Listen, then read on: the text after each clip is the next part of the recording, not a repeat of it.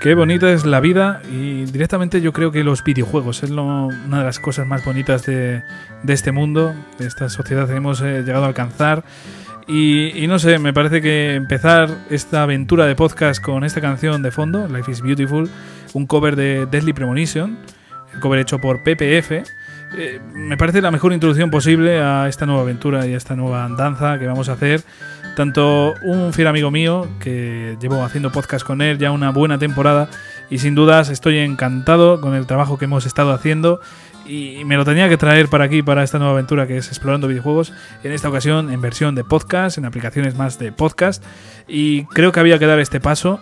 Ha costado, porque realmente estaba muy cómodo en YouTube, pero creo que había que dar este paso, había que meternos aquí de lleno en el, en el podcasting de verdad, en las aplicaciones de podcast, para que la gente pues tenga mayor facilidad de escucharnos y seguramente llegar a un público más especializado en podcast que quiera más escuchar este tipo de contenido.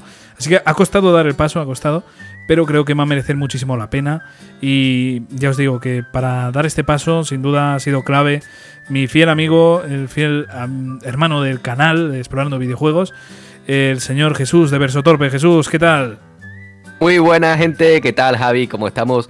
Muy contento sin duda porque la vida puede ser maravillosa cuando tienes los videojuegos al lado, cuando tienes amigos tan importantes como tú y cuando podemos disfrutar de una forma tan sana este hobby, ¿no? Así que muchísimas gracias por traerme aquí contigo y vamos a seguir dando guerra todo lo posible el tiempo que haga falta. Hombre, muchísimas gracias a ti por estar aquí a mi lado en esta nueva andanza. Es que de verdad es una cosa bastante nueva para mí.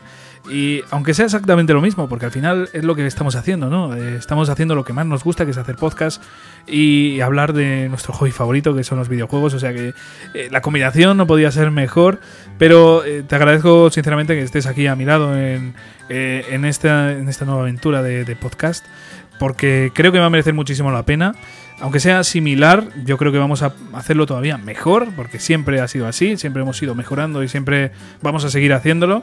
Y en esta nueva aventura eh, empezamos pues hablando de 10 videojuegos, de grandes videojuegos, de verdad, o sea, la lista es impecable y cada uno de un género diferente, esa es la propuesta, 10 juegos, 10 géneros.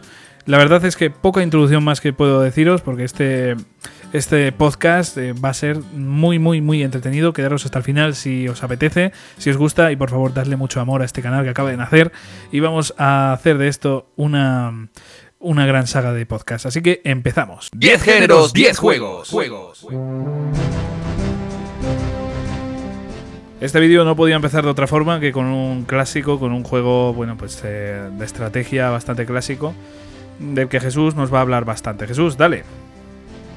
Bueno, yo creo que todos los que ya hayamos pasado los 20 largos, incluso la treintena, yo creo que conoceremos y tendremos en nuestro en nuestro corazoncito esta saga, ¿vale? Los juegos de estrategia siempre han sido una saga bastante de nicho, siempre han sido pues un grupo en concreto de jugadores, que si los RTS, que si los, en fin, los juegos de estrategia en tiempo real, estrategia por turnos y tal, pero los que que, como ya he dicho, tengamos ya unos cuantos añitos, recordaremos con mucha, con, mucha ilusión la saga Comandos, y en, particular me voy a centrar en el primer Comandos, por ser la revolución, sobre todo en el sector español, porque no, nos podemos olvidar que esta magnífica saga eh, es de origen patrio, y verdaderamente lo hicieron todo de una manera tan espectacular, hicieron una saga tan maravillosa que te, te, enseñaba, porque al fin y al cabo,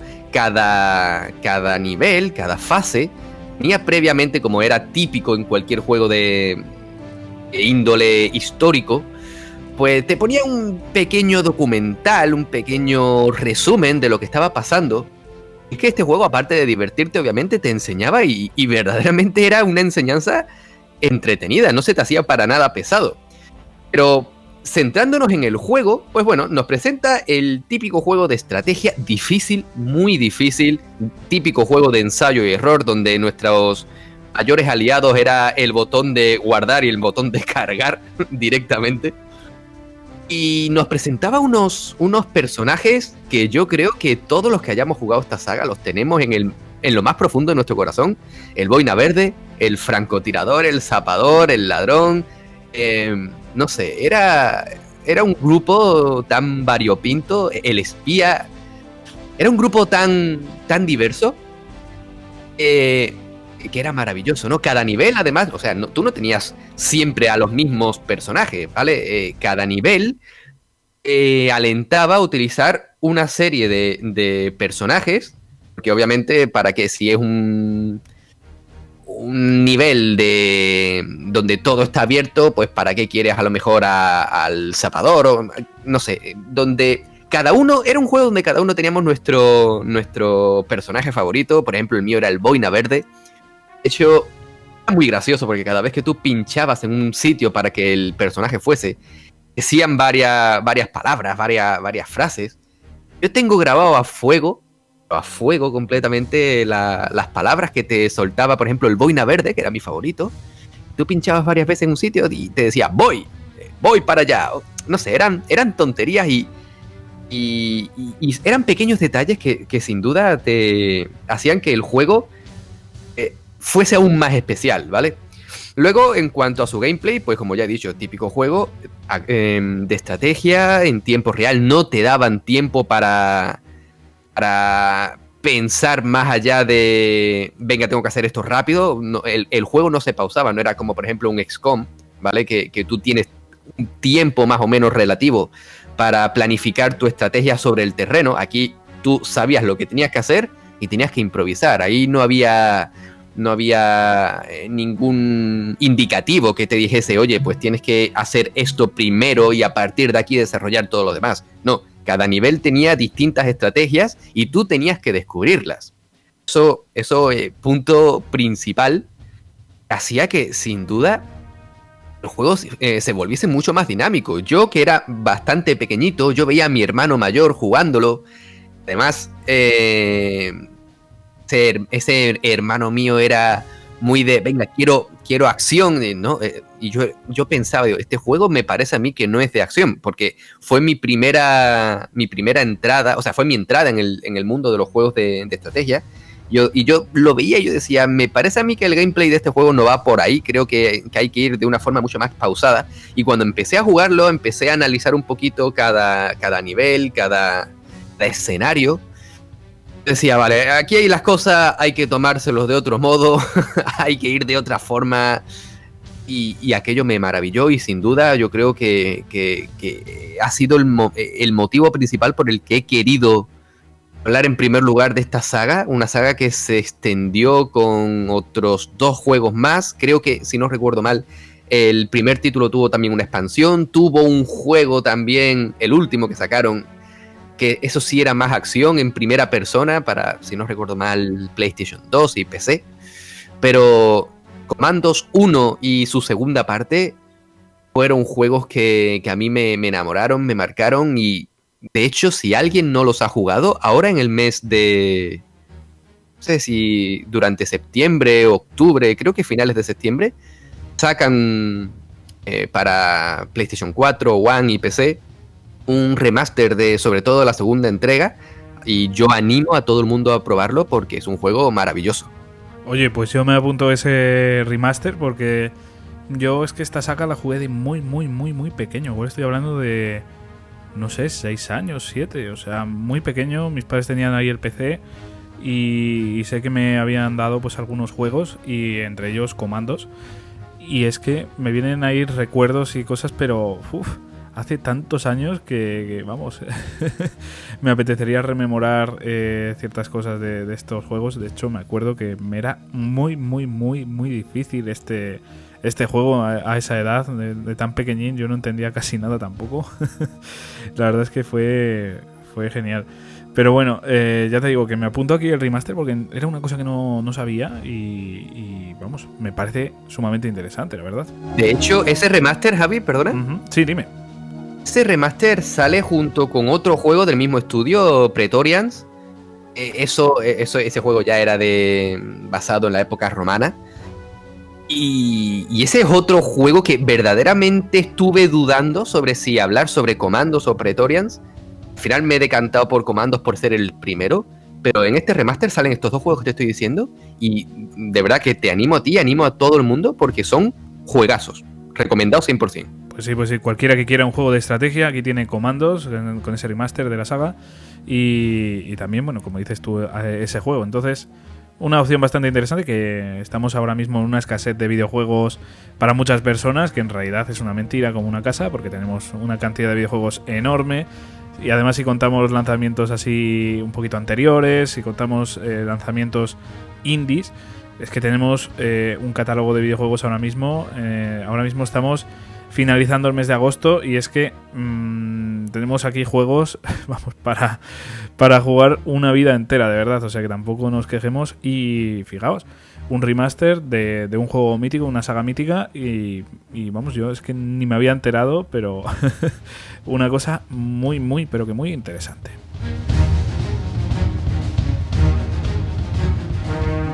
Pues hemos tocado el, género de, estrategia. Jesús, no sé si quieres añadir algo más eh, de este videojuego. No realmente, yo simplemente quiero decirle a todo el mundo que si no habéis probado comandos, de verdad, echadle una probada. Siquiera id a YouTube, mirad un vídeo porque os aseguro que os va a convencer, os va a enganchar. Sigue teniendo a día de hoy sin hablar de remaster ni nada, eh, hablando de, los juegos que salieron en su época, siguen teniendo una calidad gráfica maravillosa, siguen siendo juegos con alma, que mira que hablar de un juego bélico, ya sea de cualquier género, decir que tiene alma es venirse muy arriba, pero verdaderamente esta saga tiene alma y si lo probáis os va a enamorar, os lo aseguro. Seguro que, sí, Jesús. Y además es que, mm, ya te digo que estos juegos no envejecen. Es una jugabilidad tan eh, divertida. Es que eh, me pasa con pocos géneros. Yo creo que los JRPGs por turnos y, estrategia, por ejemplo, son uno de los géneros que, mejor envejecen. Bueno, plataformas también, se me, se me ocurre. Pero hay otros géneros que igual envejecen un poquito peor. Se me ocurre la infiltración, eh, el espionaje táctico, quiero decir. Eh, ese tipo de géneros igual envejece un poquito peor a medida que se van mejorando las capacidades. Pero los juegos de estrategia clásicos, tal y como estaban planteados, realmente eran una verdadera pasada. ¿eh? A mí me parece que habían sembrado ahí las bases de, un género que es que ha evolucionado, pero es que los juegos clásicos se pueden jugar perfectamente y no se nota tanto esa diferencia. De hecho, yo considero que los, los juegos que, que han envejecido peor son los que se centraron en, evolucionar, ¿no? Todos esos juegos que quisieron dar el salto a las 3D y tal, que, empezaron a juguetear con los controles y eso, son los que peor han envejecido. En cambio, los que siguieron haciendo las cosas bien son los que mejor están. De hecho, mm, creo que ya lo hemos hablado tú y yo alguna vez. Juegos como Castlevania, el Symphony of the Night, ¿no? Un juego al que le cayeron un montón de palos por no querer evolucionar al 3D y curiosamente es de los juegos que mejor han envejecido. Ya te digo, es que sí, sí, tiene mucho que ver con eso. Es que al final el salto a las 3D me parece que fue un paso eh, que en su momento se vio súper bien, que se vio en plan, bueno, estamos en el futuro, pero es que eh, al final creo que el tiempo da la razón de que los juegos más retro, de los juegos más clásicos, eh, no sé si por una jugabilidad más, mm, no sé si decir concisa, más perfeccionada, mm, no envejecen tanto. Y además los gráficos a nivel gráfico es que tampoco han envejecido nada mal es que, eh, no sé, me voy a, un juego súper clásico como es el Tetris. O sea, ya me dirás tú, es uno de los juegos más clásicos que todo el mundo, todo el mundo es que hemos jugado. es eh, prácticamente imposible que cualquiera que nos esté escuchando que sepa de videojuegos no haya jugado Tetris. Es casi imposible. Pues eh, el Tetris es un juego de los más clásicos que, que conocemos y es uno de los juegos más perfectos, que, al día de hoy sigue funcionando y sigue vendiendo millones. La gente sigue jugándolo y, es porque estaba tan perfeccionado. Y tampoco es que creo, no creo que el tío se, que estuviese comiéndose tantísimo la cabeza como se están comiendo ahora mismo. O sea, ahora mismo hay tantas mecánicas jugables que, que, os digo yo que el Tetris no, el tío no se puso a pensar en tantas cosas como se está pensando ahora. Lo que pasa es que es una jugabilidad tan perfecta, tan precisa, tan eh, sencilla de, entender, que es un juego que funciona muy bien. Y creo que, por ejemplo, en estos géneros más antiguos, eh, se me ocurre plataformas, es que de verdad creo que es uno de los géneros más eh, perfectos para describir esto. con eso, por ejemplo, el Mario, es que podemos ver una jugabilidad mucho más sencilla que la de ahora, que se pilla mucho mejor y al final que deja una sensación quizás incluso mejor que, los de ahora. Eso sí, según han ido evolucionando, por ejemplo, con el 3D y tal, se me ocurre pues ese ejemplo de Mario en la evolución actual, que, sería pues ese Mario Odyssey, el último juego que ha salido, ofrece tantas cosas que, que, vamos, yo me imagino una persona jugando por primera vez a un videojuego y me parece mucho más sencillo de pillar, por ejemplo, esa, esos primeros Marios que, que el actual Odyssey, a pesar de que tampoco es una jugabilidad tan, tan, tan compleja. Pero bueno, lo que quiero decir con todo esto es que las eh, jugabilidades así más clásicas, más juegos de, este estilo, eh, como bien dices tú, Jesús, han eh, envejecido muy bien, pero es que muy bien. Y a nivel gráfico, mm, este juego, por ejemplo, yo creo que en su día fue muy bueno y actualmente pues mm, no sé si es por la vista cenital, si es pues no sé, simplemente porque te apetece ver un juego así de, este estilo más retro, pero realmente se podría jugar perfectamente con los gráficos con los que salió sin este remaster ni nada y, uno se lo pasaría muy bien y, de verdad que valoraría muchísimo este juego, yo creo, no, no sé tú qué opinas Jesús. Sí, sí, sí, a ver, yo sigo diciendo que a ver, está muy bien que te saque un remaster y tal. Siempre una buena forma de hacer que públicos, que el nuevo público descubra estos juegos. Pero es que verdaderamente que ha envejecido genial. O sea, que sí, bueno, a ver, es normal que la calidad gráfica sea peor que lo que vemos ahora. No estamos hablando de juegos a 1080, juegos en 4K, pero, pero lo que es el juego en sí mismo sigue siendo perfecto y 100% disfrutable. Sí, sí, y además lo importante que la jugabilidad, que son los remasters, no van a tocar nada. Eh, es que de verdad que es que es perfecto. O sea, estos tipos de juegos son perfectos, de verdad. Tienen, no sé cómo puede ser esto así, pero es que de verdad los juegos muy bien pensados en su momento funcionan muy bien a día de hoy. Pues bueno, Jesús, ahora que ya hemos tocado aquí el género de, estrategia, si quieres pasamos ya a otro. ¿Te parece bien? Ya, vamos, pues vamos, vamos a por otro.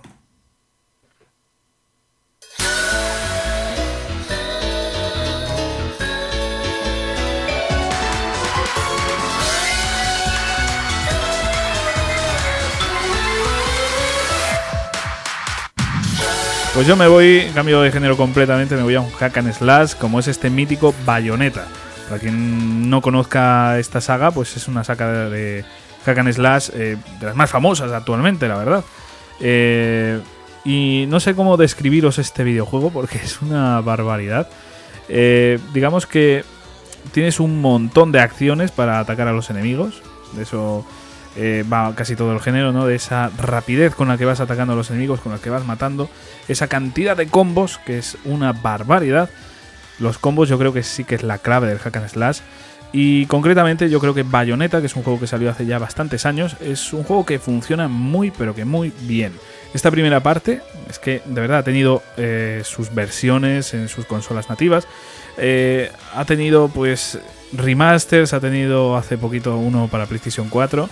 Eh, y es que sigue funcionando, sigue vendiendo y es porque tiene una jugabilidad de las mejores del género.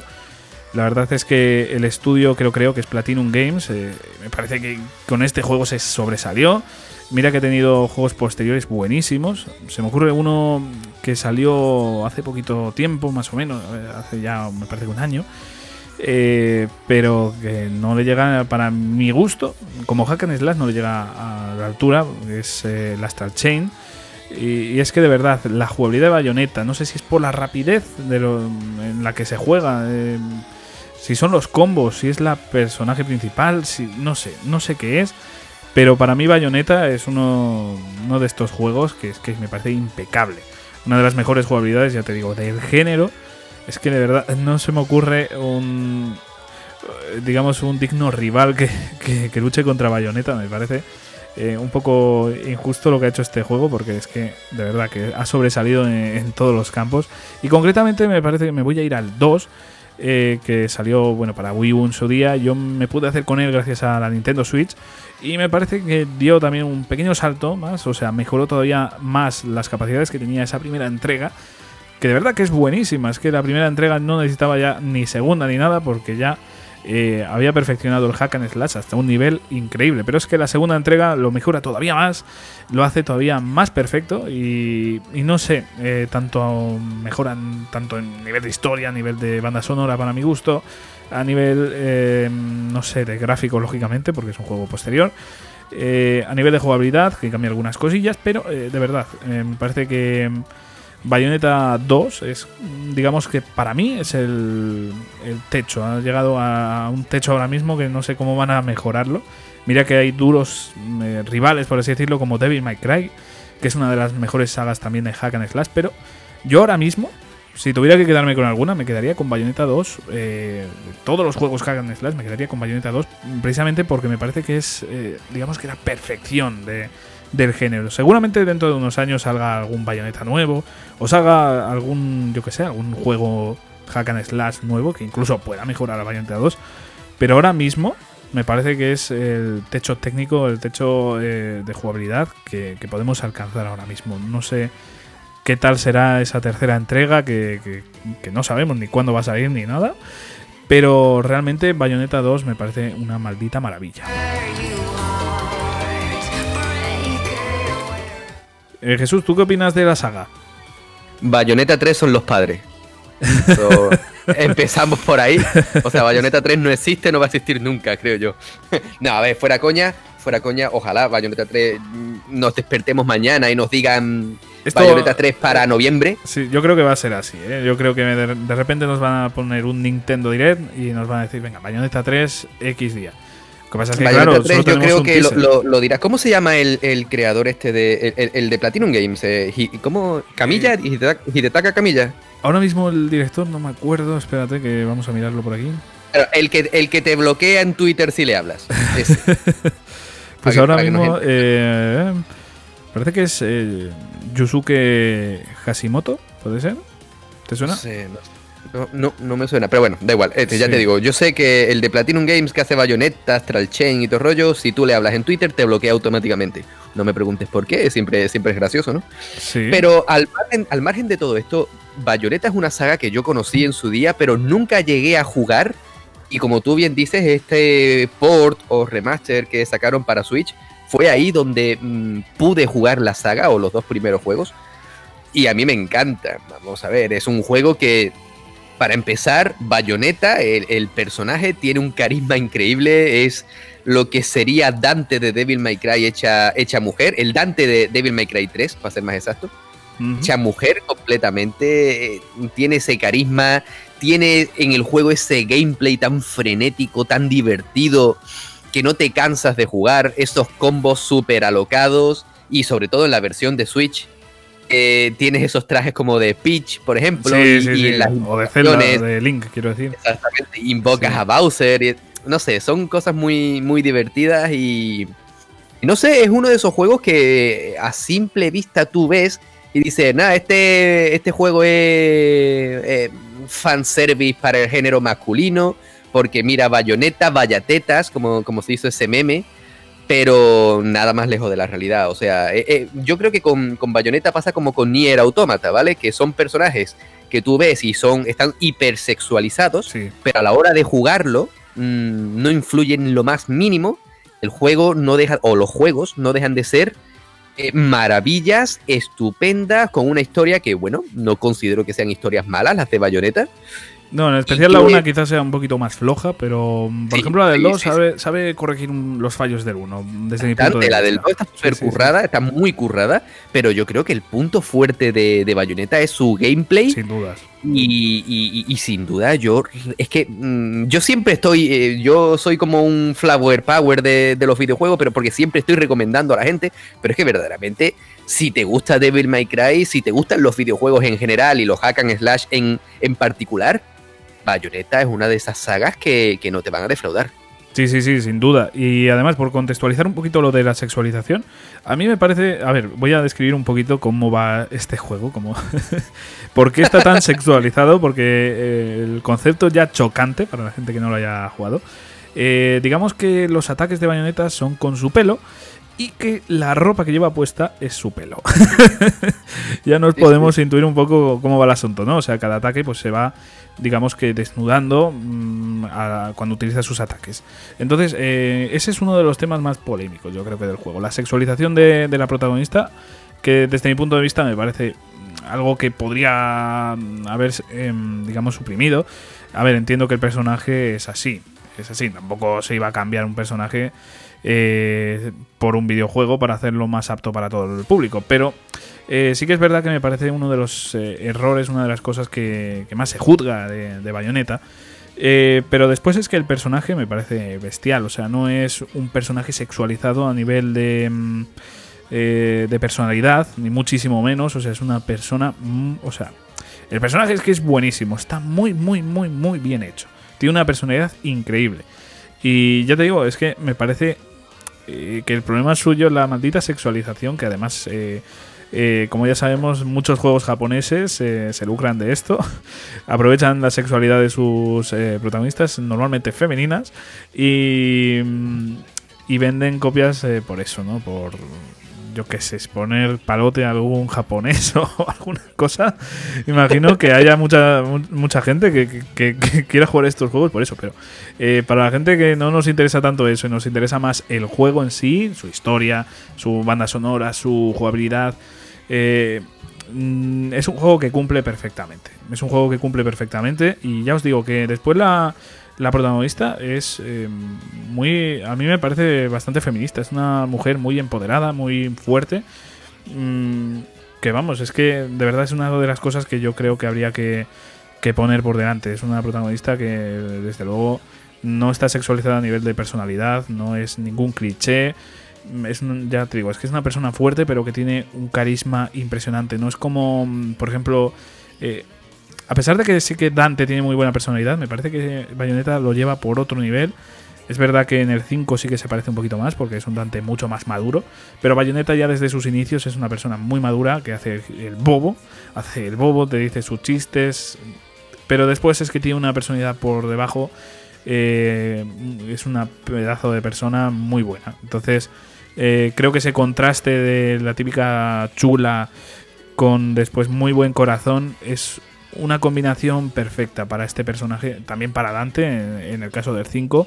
Eh, bueno, en general también se ha visto esa buena personalidad de Dante siempre, pero creo que en el 5 está todavía mejor llevado. Y, no sé, eh, por compararlos así un poco, yo de verdad me quedo con Bayonetta eh, a nivel jugable. Y creo que los dos, tanto Dante, por ejemplo, como Bayonetta, son dos personajazos y dos duros contrincantes el uno del otro de, este género que es el hack and slash.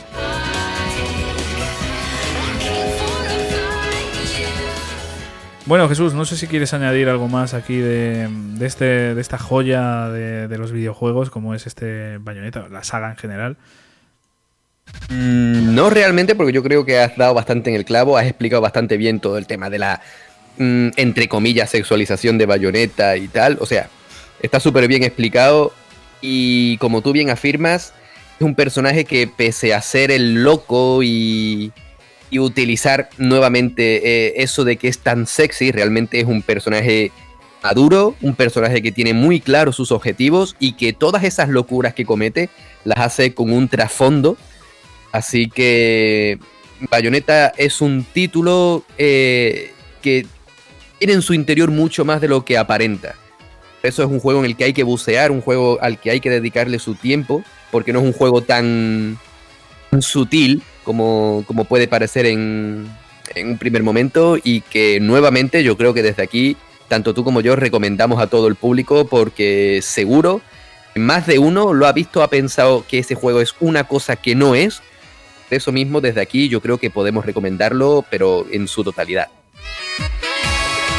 Pues sí, de hecho, por poner un ejemplo, yo la primera vez que vi este videojuego no lo quise comprar. me acuerdo en aquella época de PlayStation 3. No lo quise comprar porque me parecía, vamos, eh, un desmadre, me parecía eh, un juego demasiado sexualizado. Me, además tenía amigos que me estaban diciendo, oye, cómprate el bayoneta, cómprate el bayoneta. Me lo describían y yo cada cosa que me decían digo, pero es que este, este juego no es para mí. O sea, a mí, no sé, además veía trailers, veía cosas y digo, hostia, esto, esto no es para mí, esto no es para mí, porque, joder, se han pasado aquí, se han pasado. Pero una vez empiezas a jugarlo y descubres eh, una jugabilidad tan perfecta como es la de Bayonetta, de verdad, eh, empiezas a apreciar muchísimo este juego y dices, no, es que mando a tomar por culo lo de la sexualización y me quedo con los factores positivos que tiene este juego, que tiene muchos y es una verdadera pena perdérselos. Así que, como bien dices tú, Jesús, recomendamos a todo el mundo hacerse con este título.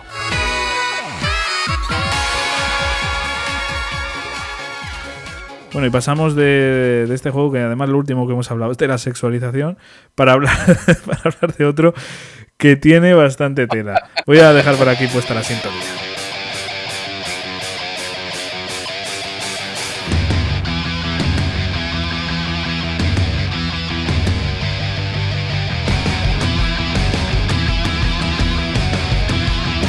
Bueno, yo creo que muchos de los que de los que lleven añitos en el mundo de los videojuegos reconocerán esta, esta banda sonora. Es que eh, tenemos que hablar, hay que hablar, por fuerza, tardemos más, tardemos menos, de Duke Nukem. Ese, personaje en su sentido más amplio de la palabra, porque Duke Nukem es un personaje, un personajazo, que representa, lo, yo creo que lo que era la cultura popular de, su época, ¿vale? Tenemos que retroceder hasta mediados de los 90 aproximadamente, entre el 93 y 96, en el momento, en el punto álgido de, la saga, de la franquicia, la llegada de Duke Nukem en 3D. Porque bueno, estamos hablando de una saga que ahora mismo pues, está completamente olvidada debido sobre todo a que su última entrega, Duke Nukem Forever, fue, en fin, un juego de dudosa calidad, un juego que se dedicó más que nada a vivir del fan service, que no, no dudo que tenga cosas relativamente bueno, buenas, porque bueno, creo que todos los juegos eh, con sus más y con sus menos tienen algo bueno y este Duke Nukem Forever por supuesto que lo, que lo tenía. Pero yo quiero centrarme eh, en ese Duke Nukem 3D ese Duke Nukem clásico que yo creo que casi todos hemos jugado. Eh, apareces en esa azotea, que luego vas a las calles, que tienes... Es que ese juego representa la esencia de Duke Nukem, ¿vale? Eh, hablando simple y llanamente, Duke es el típico macho alfa de la manada, macho estadounidense, eh, de todo por, por su bandera. machista. una especie de Trump, pero en versión fuerte. Sí, sí, sí, un, Trump, pero hecho hombre de verdad. Sí, sí, eso es importante.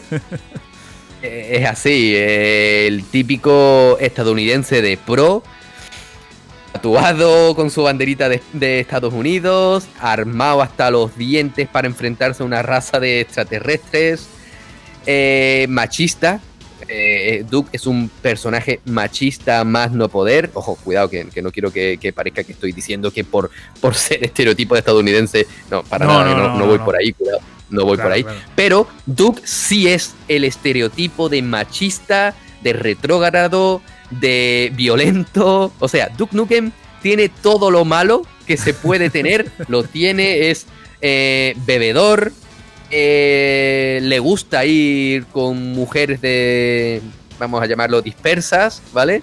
De hecho, en el juego pues puedes ir a, salones de, de, striptease y puedes darles dinero para que te enseñen las tetas, tetas pixeladísimas por aquella época, obviamente.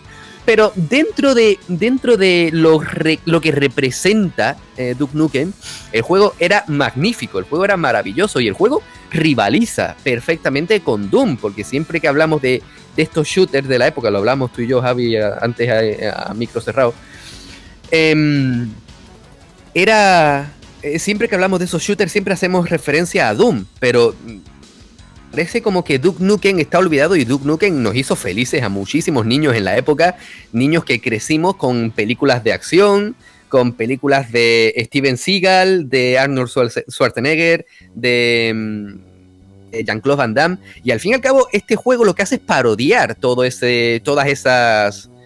Todas esas películas, ¿no? Esa, lo lleva un poco al límite, lo lleva un poco al límite, pero sí, sí, sí. Por supuesto, lo parodia y lo lleva a su límite más exagerado y, se hace súper divertido. Eh, matar esos extraterrestres era Era súper, súper divertido, era maravilloso. Presentaba una variedad de escenarios bastante rica para la época, porque si luego tú piensas, por ejemplo, como ya he hablado antes, del primer Doom, pues bueno, era que si el infierno, una base extraterrestre, aquí no, tú aquí estás en la ciudad, estás en Los Ángeles, eh, vas por distintos sitios, el cine, por ejemplo, que además es un juego cargado de, secretos, porque tú en el cine tienes un botón para comenzar la proyección de la película que, estuviesen poniendo, pero si le das varias veces la película cambia y se pone una película subida de tono, en fin. Em, pequeñas cosas que, que, hacen que el juego sea especial y que a mí personalmente me encanta, me parece muy divertido y nuevamente pues vuelvo a decir lo mismo, ¿no? Aunque es un juego que sexualiza eh, o, más bien eh, engrandece esa, esa sexualización. Ese comportamiento también, o sea, sí. claro, claro, claro. A ver, eh, Duke, Nukem, trata a la mujer como un objeto, ni más ni menos, y eso es una cosa, obviamente está feo, joder. Pero dentro, si, si aprendes a. si, si, entiendes que el juego es una parodia, que el juego es podríamos decir incluso una crítica social, no, no, no creo yo que por, la época tuviesen eso en la mente, pero creo, si entendemos que... Pero sí que, vamos, si nos lo tomamos con esa filosofía, se puede nos podemos descojonar sinceramente de... Completamente, si este, entiendes este una parodia, el juego, el juego te demuestra eh, un sentido del humor agrio, un sentido del humor eh, completamente fuera de. subido de tono, ¿vale? Fuera de contexto completamente, pero un juego completamente disfrutable que de verdad eh, es un juego muy de la época, muy difícil de jugar a día de hoy por los controles que tiene y tal, pero que yo recomiendo porque es un juego súper divertido y un juego eh, que, tiene muchísimos elementos para que el jugador de hoy en día lo disfrute. Que sí, que sí. Eh, además es que tenía una cosa que me llamaba mucho la atención en su momento. Y es que el protagonista, normalmente en los shooters en primera persona, suelen ser como avatares, suelen ser casi como que tú eres el protagonista. Exactamente. Y este tenía un cambio, es que hablaba. Hablaba el tío, se ponía a decir sus chistes, eh, no se notabas que era un personaje, no eras tú.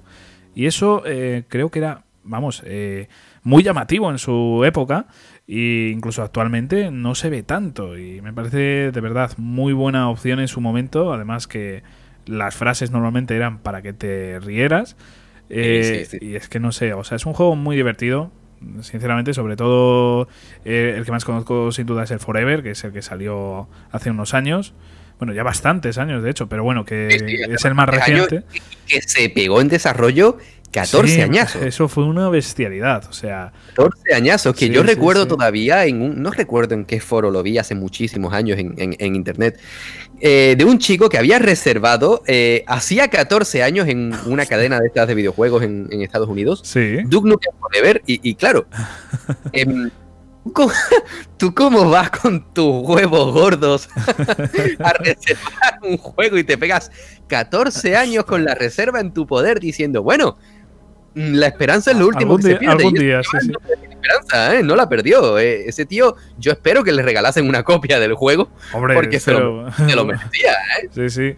Es un poco como Bayonetta 3 que habíamos hablado antes. Es eh, un juego que no sabemos cuándo va a salir. La gente que, que tenemos ganas. Sí, sí, sí. tengo que decir, Javi. No, pero yo, yo creo, sinceramente, espera, Jesús, que yo creo que va a salir. O sea, yo Bayonetta 3 pongo la mano en el fuego porque va a salir dentro de como mucho 2-3 años. Pero bueno, eh, perdona, ¿qué, me vas a comentar? Bueno, bueno, antes de eso continúo diciéndote que, espero, espero el año que viene disfrutar de Bayonetta 3. Y en cuanto a en cuanto a Duke Nukem Forever, eh, un, elemento muy interesante que tuvo es que eh, el doblaje al español que tuvo lo llevó a cabo el actor de doblaje de Charlie Sheen. o sea que si has visto series como Dos Hombres y Medio y tal, pues tú estás viendo, estás jugando a Duke Nukem estás escuchando a Charlie Sheen hablando. O sea que, que engrandece aún más la imagen de, Duke Nukem.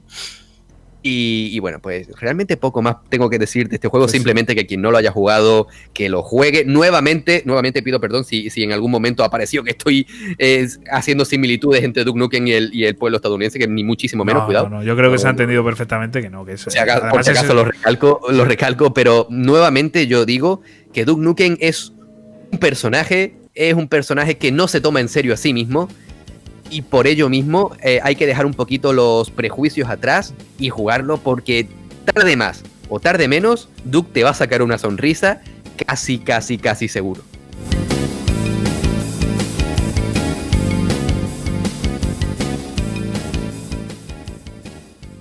Bueno, y pasamos de, hablar de dos juegos tan dinámicos como son Duke Nukem y el Bayonetta, para hablar de un juego mucho más tranquilo, mucho más relajado, que son muchas horas de lectura, muchas horas también de, romperse la cabeza con puzzles.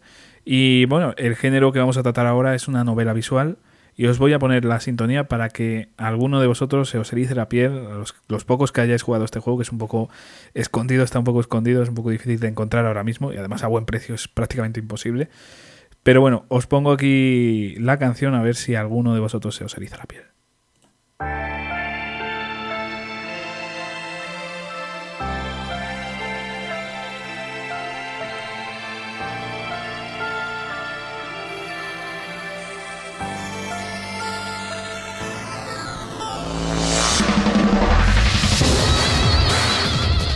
Bueno, para los que no conozcáis, esto es 999. Es un juego que salió en su día para Nintendo DS. Eh, se trata de Nine Hours, Nine Person, Nine Doors. Es. Eh, no sé, tiene muchísimo eh, simbolismo todo. O sea, de verdad es que es una verdadera pasada este juego. es un juego, para poneros un poquito en antecedentes, es una novela visual en la que pues tenemos que ir avanzando en una historia de lo más curiosa. Y después, pues ir rompiéndonos la cabeza, como ya os dije antes, pues con puzzles y con un montón de, cosas así. Eh, la cosa es que el juego, para poneros un poquito, para deciros un poquito de qué va la trama, eh, nueve personas, de ahí el juego también, es que de verdad todos son nueve en, este título y es una verdadera pasada. Nueve personas se encuentran en una especie de lugar subterráneo, de lugar, eh, bueno, era en este caso, en el primer título era un barco, un carguero, y se encuentran ahí que han despertado de repente en un carguero, vamos, no se metieron en él, de repente estaban en la calle y alguien les secuestró y se levantan ahí en, un carguero y, tienen que salir de allí. el objetivo del juego es salir de ese carguero, eh, salir de allí y sobrevivir. Es básicamente el contexto en el que nos pone este, este videojuego 999. Eh, básicamente, por poneros una similitud con películas, a mí me recuerda un poco a Saw. Eh, es un juego en el que prima la supervivencia, en el que hay retos, en el que no todo puede salir bien. Digamos que eh, es una especie de subjuego dentro del juego. Digamos que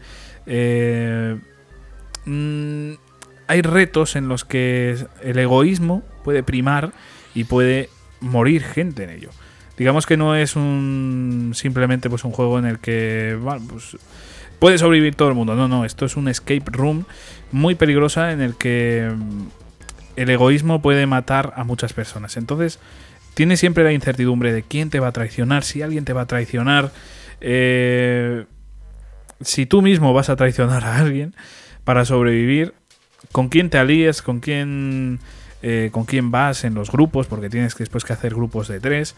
Eh, bueno, pueden ser de más personas o de menos, pero bueno, que en general ahora mismo se me viene a la cabeza de tres.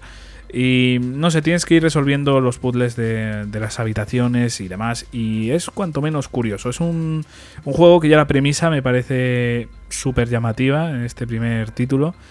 Y no sé, me parece muy, muy guay, muy guay. Después lo que son los puzzles, si os soy sincero, es una de las partes que menos me gusta los tipos de puzzles, pero bueno, es, algo muy típico de, este tipo de juegos en los que bueno pues tienes que ir buscando objetos, después resolviendo ciertas cosas. Es, de ese tipo de, puzzles. Y a mí quizás es la parte que menos me llama. Pero eh, si una vez has arrancado, ya tienes ahí un par de puzzles hechos y ya le coges el tranquillo, acaba siendo una jugabilidad bastante divertida. Este primer título, el 999, eh, tiene también otro fallito. Siento decir los fallos aquí ya hablando así, pero bueno, eh, tiene mm, dos pequeños fallitos más. El primero, que puede ser em, algo que limite muchísimo el público, que es el idioma, que viene en inglés, no, no está traducido a castellano y como es una novela visual, puede ya echar para atrás a muchas personas precisamente por eso, por esa barrera del inglés. Y después, eh, otro error que tiene es que el juego te incita a que saques, mm, me parece que eran nueve finales. Eh, el problema de esto es que para sacar cada final, y de verdad esto es un grave problema, tienes que volver a empezar el juego desde el principio. Esa, esa rejugabilidad eh, puede que ahora mismo se vea muy, muy, muy tosca, muy vieja y no mole tanto.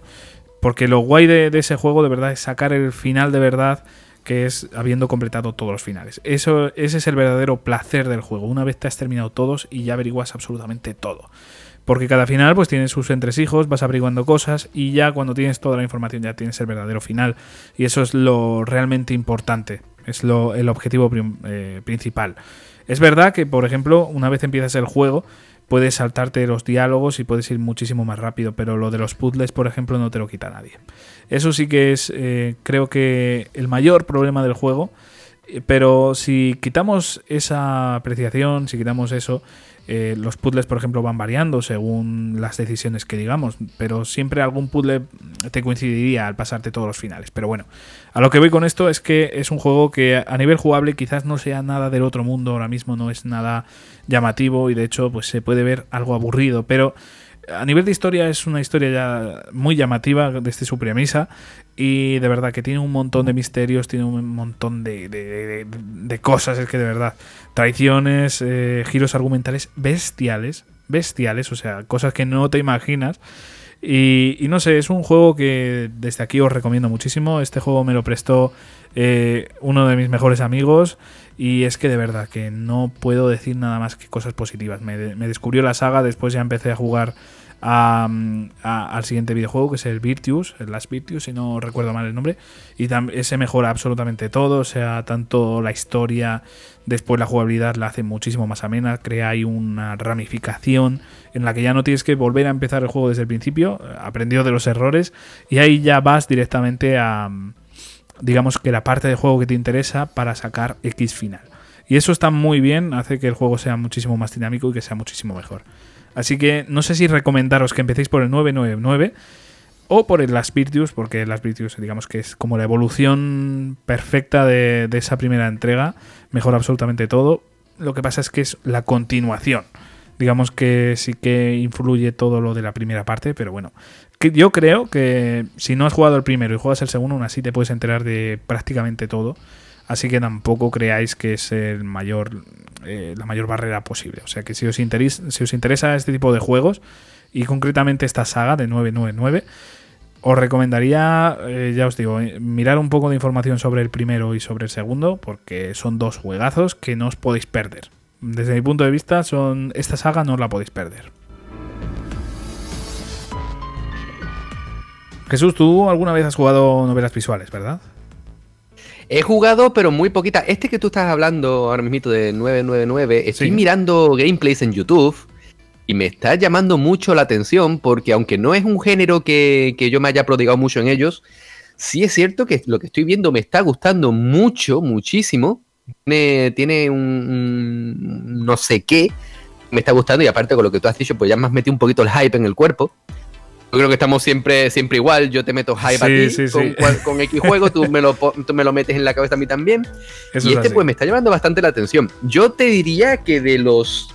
He jugado muy poquitas novelas visuales. De hecho, yo no sé si el que te voy a decir ahora se podría eh, meter aquí. Hotel Dusk, también de Nintendo DS. Yo lo consideraría novela visual, sí. Lo, considera, considerarías también, ¿no? Pues yo diría que es de los poquitos juegos. ¿eh? ¿Me perdona? Eh, que tiene bastantes similitudes, ¿eh? O sea, tiene esa jugabilidad estilo puzzles, me recuerda muchísimo a Dusk. Para mí, para mi gusto, me parece que Hotel Dusk lo mejora un poquitín. No sé por qué, pero desde mi punto de vista, Hotel Dusk en jugabilidad es un poquito mejor. Y, no sé qué decirte, o sea, si te gustó Hotel me encantó. Eh, Hotel Dusk me flipó, pero me encantó de una forma tan increíble. De hecho, algunos de los puzzles que tenía eh, me, parecían sobresalientes y uno de ellos, yo me quedé súper cogido en un puzzle, tío. Eh, y me sentía súper estúpido porque había recorrido todos los escenarios y no había, no había forma y lo único que tenías que hacer era cerrar la consola. sí, sí. Es que, tenías, que cerrar la, tenías que cerrar la consola, eso, y luego más adelante he sabido que varios juegos han utilizado esta mecánica en Nintendo DS, que de cerrar la consola y volverla a abrir. Sí, sí. y no sé, la verdad es que a medida que tú me estabas, a medida que estabas hablando de este juego del 999, estabas recordando Tel Dusk, así que. es que ya te digo que tiene muchas similitudes. Quizás Hotel Dusk, por ejemplo, tiene un factor más positivo que es la mm, linealidad. O sea, una vez te pasas el juego ya está, no tienes que volver a rejugarlo. Es que ese es el, gran problema para mí de 999. Que el tener que rejugarlo nueve veces me parece es una locura. Es una ¿eh? locura, sí, sí, o sea... Los mundos, en el mundo en el que vivimos ahora, que, no es como antiguamente, ¿no? Que los videojuegos eran, eran un sector mucho más... Eh, no sé, privativo, por decirlo de alguna forma, que era tan difícil, porque mm, los, que los que a día de hoy somos adultos, por aquel entonces éramos niños y, no lo teníamos tan fácil para, para adquirir nuevos videojuegos, no es como ahora que, que yo pienso en un jovencito de, yo qué sé, 12, 13 años y nada más que haciéndote una cuenta en la Epic una cuenta en Steam cada 2x3 tiene juegos gratis, ¿vale? Eh, y además juegos buenos, no es como antes. Claro, que antes era comprar uno cada X tiempo, entonces... Cumpleaños, navidades y, Pues claro, esto, no sé, son, son juegos muy que, yo considero especiales, ¿vale? No, no es un shooter, no es un, un plataforma, e, es un juego con un dedicado a un sector mucho más específico y la verdad es que has empezado a hablar de este y yo me lo apunto. Lo apunto por completo porque me llama mucho la atención. Pues sí, apúntatelo porque de verdad que merece muchísimo la pena esta saga en general. Son tres juegos y mm, el último la verdad es que todavía no le he dado caña. Pero yo te diría que los tres van a merecer muchísimo la pena. Los dos que he jugado yo han ido mejorando. ya te digo, el Last Virtues me parece eh, una mejora, pero a un nivel increíble de, la primera entrega y seguramente el tercero haya hecho algo todavía mejor. O sea que yo te puedo recomendar esta saga, pero vamos, sin ningún tipo de dudas. Y bueno, Jesús, pues si te parece bien, vamos a pasar eh, a otro género. Además, es un género que a, ambos nos encanta, o sea, de verdad. ya, hemos hablado, hemos hablado mucho. Me da miedo, me da miedo hablar ahora porque vamos a hablar de, la saga. El quien nos conozca, que, hay muchos que nos conocen eh, por Twitter y de otras veces que nos han escuchado también en YouTube y tal supongo que sabrán de lo que vamos a hablar, pero es que ahora vamos a hablar de la saga en sí mismo y me da miedo el tiempo que vamos a echar aquí. ¿eh? Vamos a intentar ser concisos, pero yo lo dudo bastante. Además, con lo que nos enrollamos los dos. Esto, yo perdido la fe ya. nos vamos a meter aquí en un agujero negro que no sé si vamos a salir, pero bueno. Vámonos, vamos al lío. Vamos a hablar eh, de un JRPG, de una saga de las más míticas de, los JRPGs. Ya, ya está. Ya, yo creo que ya todo el mundo que nos haya escuchado ya sabe que estamos hablando. Sin duda.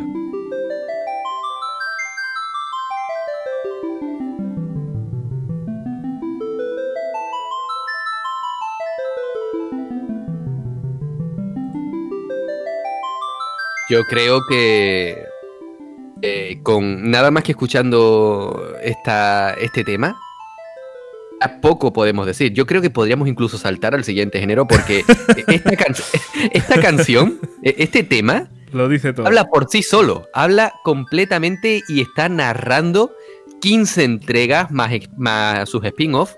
Ya. Está hablando sola, nos lo está contando absolutamente todo. Y yo creo que muy pocos videojuegos, muy pocas sagas pueden, pueden decir esto, ¿no? Que su, que su banda sonora hable por sí misma. Yo de Final Fantasy tengo tantas historias que contar, igual que tú. Como ya he dicho antes, quien nos conozca sabe que Final Fantasy VIII es nuestra entrega estrella, la entrega que más nos gusta a los dos. Pero en este, en este caso, ya que estamos hablando de géneros, pues yo quiero hablar de la saga en su totalidad, de una forma bastante general. No vamos a entrar tampoco en hablar de sus inicios, de esa supuesta leyenda urbana que decía que era el último juego que Sakaguchi iba a hacer en Square y tal. esa historia ya se ha, narrado mil veces, se ha contado 200 mil. Final Fantasy es una saga que es mágica. E, es como que ahora se, tiende a decir que, ha caído en el olvido un poquito por su propia empresa, que, está dejando que crezca otras tantas sagas, sagas que, ya tenían el mismo peso que ella, como Dragon Quest, por ponerte un ejemplo. está dejando que otros JRPGs crezcan. Pero yo siempre. Yo, tengo una frase que. No sé si, si alguien mala dirá. Yo considero que es de, acuñada por mí. Que dice: Trabaja duro y luego vive de tu fama. Yo creo que Final Fantasy lo ha hecho muy bien. Final Fantasy trabajó muy duro. Final Fantasy sacó entregas grandiosas primera entrega fue, fue hizo, marcó un hito. Segunda entrega, bueno, pues tiene sus cosillas como, en fin, mecánicas tan, tan locas como que, que no tiene niveles, que, que, puedes aumentar tu fuerza nada más que golpeándote a ti mismo, locuras, ¿vale? Final Fantasy 3 es uno de los más difíciles de toda la saga y el cuarto es uno de los grandes olvidados, pero uno de los que mejores historias tienen. El quinto fue como un, Déjame pasar. Y el 6, también para Super Nintendo, fue ese juego que empezó a cambiarlo todo. Eh, un, juego que, presentó por fin a un rival, a un, a un enemigo eh, que se diferenciaba de los demás, como era Kefka, o como yo lo llamaba por aquel entonces el Joker, porque al fin y al cabo no, no era más que el puñetero Joker en un Final Fantasy. Ya te digo, ya te digo. no sé, es una saga que, desde su primera hasta su sexta entrega fue haciéndose un nombre poco a poco. Detalle también interesante decir que Final Fantasy VI llegó hasta nuestro territorio como Final Fantasy III, o sea que el 3, 4 y el 5 se quedaron olvidados en Europa y hasta mucho tiempo después no pudimos no pudimos conocerlo. Y menos mal que pudimos conocerlo, la verdad, porque nos estábamos perdiendo maravillas.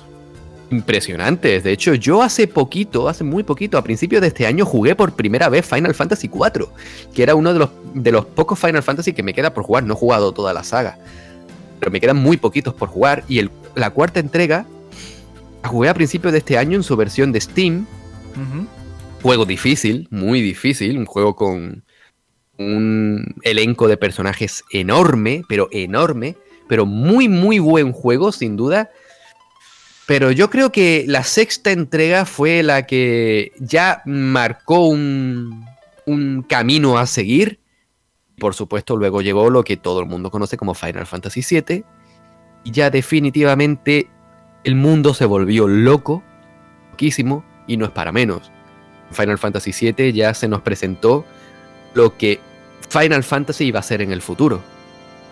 Temáticas que, bueno, pues al fin y al cabo Final Fantasy siempre más o menos juguetea con sus distintas ambientaciones, porque igual que en este es de estilo más tradicional, más eh, de pueblos, de magias y tal, de repente otro te lo encuentras de estilo cyberpunk, luego otro más cercano a nuestra realidad. Pero con cada nueva entrega, Final Fantasy se consolidaba como una saga de peso. Obviamente yo creo que cualquier título que llega a una séptima entrega, o una sexta o una quinta entrega, ya dices tú, oye, este juego es importante, ¿vale? Luego llegó Final Fantasy VIII por el que quiero pasar muy por encima, Javi, como tú comprenderás. Sí, sí, lo entiendo porque ya tenemos muchas horas hablando de, este. Quiero pasar muy por encima de Final Fantasy VIII, pero nos presentó una, nueva entrega con una ambientación, creo que única, porque se acercaba bastante a, la actualidad, al mundo que conocemos, pero por supuesto con sus magias, sus brujas, sus invocaciones. Luego llegamos a Final Fantasy IX, con un estilo mucho más cartoon, mucho más... Em, Yo diría como cuento de hadas. A mí me parece que sería la definición sí, de este eso era lo que no me salía a mí. Es un cuento de hadas, porque Final Fantasy IX es un cuento de hadas completamente, muy bonito. Yo tengo que decir, pese a que me puede caer bofetones de todos los colores, yo, para mí, de todos los Final Fantasy que llevo jugados, que son varios, la novena entrega es la que menos me gustó no sé por qué, pero bueno, no me terminó de convencer. Me gusta, lo he jugado, lo he completado dos o tres veces, si no recuerdo mal. Pero es la que menos me ha gustado, la verdad, de todas ellas. Luego llegó Final Fantasy X con siendo el primer juego doblado, o sea, ver a un personaje de Final Fantasy hablar, aquello era una locura. Más muy bueno, que además tuvo el dudoso honor de ser el primer Final Fantasy con una continuación como el 10-2 Que ojalá no hubiera salido, pero bueno. Ojalá se hubiera quedado en 10 y ya está, pero así sí que es verdad que, Sí, sí, sí, completamente. segunda, eh, bueno, el 10-2 que, teníamos de personaje a una Yuna, que, era, digamos, la, una de las protagonistas principales del primero, a una Yuna muy cambiada, muy distinta y que desde luego no contentó yo creo que a prácticamente a nadie. Yo tengo que decir una cosa, me voy a, voy a soltar aquí una revelación, y es que yo Final Fantasy X-2 lo tengo pendiente porque lo jugué en su día, lo dejé por la mitad, lo dejé, lo dejé completamente, y yo eh, digo que yo quiero antes de este año terminar, o sea, volver a empezar y terminar el 10-2 para saber por mí mismo si es tan malo o es tan malo. O sea. para reafirmarte en que es malo, ¿no? Para decir, mira, me lo he pasado y digo que es malo. Básicamente, escúchame, no lo juegues. Mm, bueno, tú sabes, para gustos colores y, quién sabe, hay muchísimos juegos que he jugado. Y, tú sabrás también, hay muchos juegos que yo, que a mí me han dicho es malísimo, lo he jugado y he dicho, ¿qué estás diciendo? Esto es una maravilla. O sea, no lo creo porque no lo creo, pero mm, no me extrañaría, ¿vale? Luego el 11, juego online, el 13, que nuevamente no, no, tuvo una continuación, sino que tuvo dos continuaciones. Pero bueno, yo quiero romper una lanza a favor del 13 porque pese a cambiar muchas mecánicas, a mí el 13 me gustó, tuvo una historia muy buena y, me pareció muy interesante. Luego el 14, nuevamente juego online, juego que sigue vivo. Eh, quería dar así un pequeño apunte del 13 porque para mí es que me parece uno de estos grandes... Ya lo hemos hablado más veces en otros podcasts y demás. A ver, que ahora mismo no están subidos aquí a esta plataforma, lo siento, ya, ya estarán subidos para los que estéis escuchando este canal por primera vez. Ya lo veréis un poquito más adelante. Pero bueno, que ya hemos hablado de Final Fantasy XIII, pero a mí me parece que es un juego muy infravalorado porque, eh, vale, ha tenido sus cambios, pero a mí me parece cambios muy positivos. O sea, a mí me parece que cada entrega se debería tratar como una entrega distinta y que quiere innovar dentro de lo que cabe. O sea, para ver eh, cinco Final Fantasy 1 pues ya tenemos el Final Fantasy 1, es que no, no, hace falta tener más.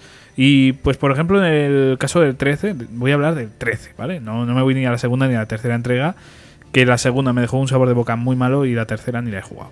Pero el 13, yo en su día lo disfruté muchísimo y me parece uno de los mejores eh, juegos de la saga. Sé que mucha gente me va a odiar, me va a matar por esto, pero es que de verdad, para mí Final Fantasy 13 es uno de los mejores juegos de la saga no sé si por eh, la jugabilidad, que era muy distinta. Es verdad que no teníamos ese combate por turnos al uso, era una cosa un poquito rara. Pero a mí me convenció, a mí me gustó muchísimo. Yo le di la oportunidad y, de verdad que me dejó flipando. Eh, y después, no sé, los personajes son buenísimos. Que no sé, me parece que la gente debería probar el Final Fantasy XIII, de verdad. Me parece que es un juego que que debería jugar todo el mundo, que debería darle la oportunidad, porque estoy seguro de que muchas personas que hayan oído hablar mal de él y no le hayan dado la oportunidad, en el momento que se la den, mm, les va a encantar. Les va a encantar, estoy prácticamente seguro, de verdad.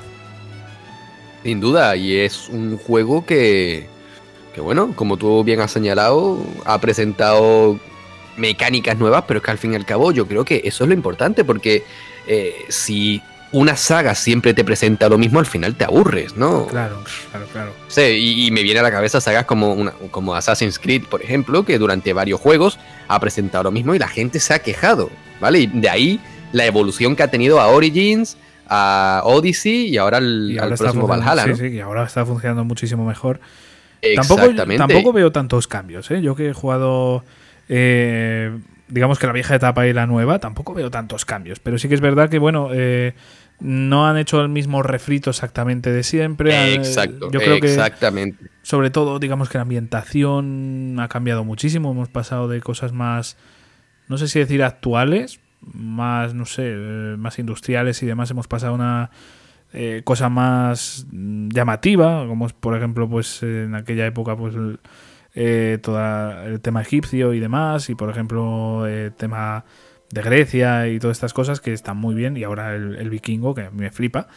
Eh, hemos pasado, yo creo que ese es el gran cambio, porque en el resto, digamos que es muy parecido, es la misma estructura de, hacer misiones secundarias, eh, de hacer esas Sí, no, pero yo sobre todo me refiero al, al fin y al cabo, al cambio de género, porque Assassin's Creed ha dado una vuelta de tuerca un poquito al RPG de acción, por decirlo de alguna forma. Sí, no sé, que yo creo que, que, ha sabido refrescarse, que ha sabido innovar. y que sin duda lo ha convertido pues en una, en una nueva saga dentro de la saga. ¿Vale? es, lo que, es lo que me gusta a mí de Assassin's Creed. Y claro, y la gente que yo he leído y, y he hablado con personas que me dicen que Final Fantasy XIII no es un Final Fantasy. ¿Por qué no? O sea, me parece, me parece fantástico que hayan evolucionado. Y claro, y después de Final Fantasy XIII, bueno, como ya he dicho antes, el 14, nuevo juego online, muy vivo a día de hoy, pero llegamos a Final Fantasy XV, ya con la revolución total, ya deja de ser por turnos y, pasa al, al, RPG de acción en tiempo real. Y a mí me parece, me ha parecido un movimiento genial que sin duda puede haber llamado la atención a nuevos jugadores. Y, a mí me parece estupendo que hayan hecho eso, que hayan traído una historia que a mí me encantó, me enamoró. Final Fantasy XV se convirtió en uno de mis Final Fantasy favoritos. Así que sin duda, eh, después de hacer esta rápida y breve, este rápido y breve repaso por la saga, lo considero, bueno, no creo que haya muchas personas que no hayan jugado la saga ni ningún juego, pero sí conozco a personas que, conocen la saga y no han jugado ninguno, así que como siempre hago, yo animo al público, a, quienes nos están escuchando, que busquen, que indaguen, que vean vídeos, que hablen con gente conocida, conocedora del tema, que estoy seguro que si no han jugado a ningún Final Fantasy, tiene que haber alguno que les guste. Seguro. o sea, me creo que, no te gusten todos. Pero alguno te tiene que gustar por fuerza, ya sea por sus mecánicas, por su historia, por su duración, por cualquier cosa. Bueno, a ver, estamos hablando de gente que igual está un poco más abierta a géneros de, este tipo de, de, RPGs. Porque, por ejemplo, si vemos a alguna persona que no sale de los shooters, eh, a no ser que te pongas con pronto ahí a hacer el bobo. Estaba pensando, lo, mismo, estaba pensando lo mismo. Sí, sí, pero no tienes Yo siempre digo, sí. yo siempre digo que Final Fantasy XV es el juego perfecto para entrar en la saga.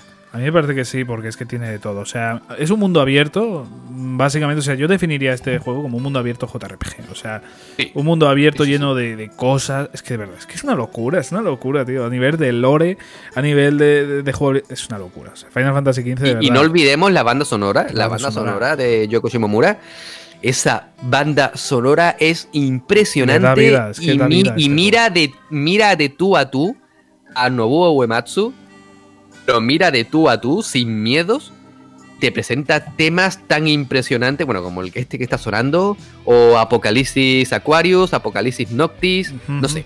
Sí, sí, sí, opino lo mismo porque es que... Tantos temazos, tantos temazos, eh, en fin, mm, quien no haya jugado la saga, empiece por Final Fantasy XV porque seguro que va a llamar la atención. Me ha gustado mucho este repaso a la saga porque he ido ahí recordando muchas cosas que se me iban que se me habían olvidado y muchos de los juegos que vamos hace tantos años que no los he jugado que, que se me olvidan, eh, pero muy bien, muy bien. Y, primera saga que tiene al Joker en un Final Fantasy. sí, una versión del Joker un poco distinta, pero sí, eh, físicamente. Ese, es el Joker, ese es el Joker de Flashpoint. Es, una locura, además. Eh, me encanta ese personaje, visualmente es una verdadera pasada. Y, no sé, Final Fantasy VI eh, es muy recomendable. ¿eh? es que todos los Final Fantasy, de verdad. Incluso el que tú decías que era el peor para ti, que, o el que menos te había gustado, mejor dicho, el 9. Mm, yo para mí voy a entrar aquí a una pequeña discusión. Para mí el 9 es una pasada. O sea, para mí es uno de mis favoritos, me atrevería a decir. Es que, a ver, yo tengo tanto cariño a tantos que me cuesta mucho decir, bueno, pues mi segundo favorito es tal. Porque el primero está claro que es Final Fantasy VIII para mí. Eso está clarísimo. Pero después de decir el segundo, es que me, sería muy difícil. Es que está Final Fantasy XV, está Final Fantasy IX, está Final Fantasy X. Eh, a mí mi segundo Final Fantasy es el 15. Eso yo, yo tengo mis, mis, dudas porque ya te digo, es que el 10 me gustó tanto y después el 9 también me, fascinó. Es que la historia de amor que había ahí eh, y toda la historia que había detrás de todo, es que los personajes como Vivi, no sé, sabes que no. No es fácil para mí, tío. No, yo no puedo decir tan a la ligera. Mi, mi segundo juego favorito es Final Fantasy XV. No puedo, porque es que he vivido tantas experiencias con esto, con esta saga, que, que me es complicado. Y ya te digo, mi favorito, mm, me atrevo a decirlo, es que de verdad Final Fantasy VIII para mí tiene algo especial, yo no sé el qué, si fue el momento, si fue ya te lo digo yo, es el mejor Final Fantasy de la historia. Para, para el 8 es el mejor de la historia. Pues sí, sí, es que tiene algo, tiene algo. Eh, y seguramente hay muchas personas que igual ahora empiezan con la saga no sea su favorito porque tienen mm, rivales que, que igual son eh, más accesibles ahora. Ya lo hemos hablado en otros podcasts, que como este Final Fantasy XV es que de verdad es mucho más fácil meterte a una saga nueva sin conocerla de, de, un género que quizás no has tocado mucho, como es el JRPG, pues empezar por Final Fantasy XV me parece, vamos, eh, la mejor opción, como bien has dicho tú. Te voy, a decir otra, te voy a decir otra cosa. Final Fantasy XV, aunque no lo reconozca nadie, ha sentado las bases para la saga. Porque mira el 7 Remake, fácilmente podría haber continuado con el, con el sistema de combates por turnos, que sigue funcionando, porque ahí tenemos Dragon Quest 11 o bien Octopath Traveler. Pero ha utilizado el sistema de. de sí, de Final Fantasy XV lo ha modificado, por lo que tengo Lo han modificado porque... para ponerte tus sí. viñetitas de atacar, magia, objetos, vale, estupendo, pero ahí sigue estando. O sea, Final Fantasy XV ha funcionado y, y uh -huh. yo creo que ha marcado las bases para el futuro y tengo muchísimas ganas de la nueva generación. Porque yo creo que dentro de poquito, 8 o 9 años, cuando saquen Final Fantasy XVI, Ojalá saliera mañana, Dios. y, y, y, guarda esto que te estoy diciendo. Todos los que no estáis escuchando, guardad este comentario que yo voy a hacer. Final Fantasy XVI va a seguir el sistema de combate de Final Fantasy XV, seguro. Yo creo que sí, va. Quizás ahora, según están testeando con el, con el 7, por así decirlo, el remake, igual tira un poquito más como la evolución de ese Final Fantasy VII remake. Eh, pero sí, va, yo creo que va a ser a tiempo real, va a ser eh, más estilo, pues eso. Mmm, más a tiempo real, más que por turnos que podíamos ver hace años. Y ahora te digo yo a ti, Javi, eh, uh -huh. para un futurible nuevo Final Fantasy, ¿ambientación mágica o actual? Mm, pues es que viendo un poquito cómo, cómo se están tomando estas, no sé cómo decirte, cómo está evolucionando la saga, eh, yo creo que va a tirar, mm, ya te digo, por la evolución de la saga, yo creo que va a tirar a, a realismo a mí me fliparía mucho más ver mundos súper distintos, eh, ambientaciones más únicas y demás que, realismo, pero viendo la evolución yo, yo, me atrevería a decir que sí que va a tirar por... Por eso. Va a tener sus lugares fantas, fantásticos, por así decirlo, más medievales, más castillos, más cosas, como hemos podido ver en el 15, pero sí que yo creo que va a tender más a, a un realismo, a ciudades eh, oscuras, a ciudades más, digamos que industriales, yo pienso, Quizás es porque tengo en la cabeza Final Fantasy VII, pero ah, yo creo que va a tirar por ahí, por ese, por esos mundos más industriales, más oscuros y menos por ambientaciones como, por ejemplo, incluso Final Fantasy XV, más, eh, más alegres, con más vida. Yo creo que esa es la clave, con más vida, más, no sé. Yo creo que va a tirar por lo otro, va a tirar por lo otro y además viendo, no sé, Final Fantasy VII, lo bien que está vendiendo y demás, yo creo que va a tirar más por ahí. Pero yo qué sé, yo qué sé, porque es que falta tanto tiempo. O sea, no quiero ni pensar en cuántos años van a pasar antes de que podamos ver esto. Es que no quiero pensarlo porque me deprimo, pero es que de verdad es que. Además es que es una saga muy querida por la gente que hemos Bueno, jugado... yo creo, yo creo que el, el, próximo Final Fantasy va a ser un regalo perfecto que le puedo regalar a, a un posible hijo mío por su comunión. Hostia, pues puede ser. ¿Tienes pensado ponerte a ello ahora? Porque si te pones a ello ahora, igual Igual cuando se haya casado tu hijo se lo puedes dar por la boda, ¿eh? Mira, muy, y sería muy bonito. Sí, sí, sí. Mira, hijo mío, eh, la saga de mi vida, pues mira. Pues sí, sí, sí. La verdad es que sería curioso, pero bueno. Va a faltar mucho. Además, el modelo de ventas de ahora mismo de Square Enix de, con Final Fantasy me parece que está tirando muchísimo por Final Fantasy XIV, que le está dando muchos, muchos beneficios. Se habla poco de ello, pero Final Fantasy XIV me parece que es el, el juego que más beneficios está dando. Vamos sin, sin ningún tipo de dudas. Pero duda, eh, duda. viendo también como lo bien que le está sacando provecho a Final Fantasy VII, que va a sacar mínimo, yo creo que otros dos juegos, mínimo. Ojalá sí, sí, me sí. equivoque y sea, y sea una segunda parte y ya está, pero mínimo dos. Y yo me atrevería a decir que vamos a ver tranquilamente cuatro partes. Ojalá sean solo dos, pero está clarísimo que no. De hecho, para mí fue una sorpresa muy negativa cuando de repente vimos que solo iba a ser en Midgar. De verdad, fue una de las cosas por las que yo, de hecho, no me he comprado ese remake. Un juego que, de verdad, tenía unas expectativas altísimas, que tenía unas ganas terribles, pero que al día de hoy todavía no lo he comprado porque digo, es que, joder, me siento estafado si me compro eh, solamente esta primera parte. Además, me voy a quedar con unas ganas terribles y tal.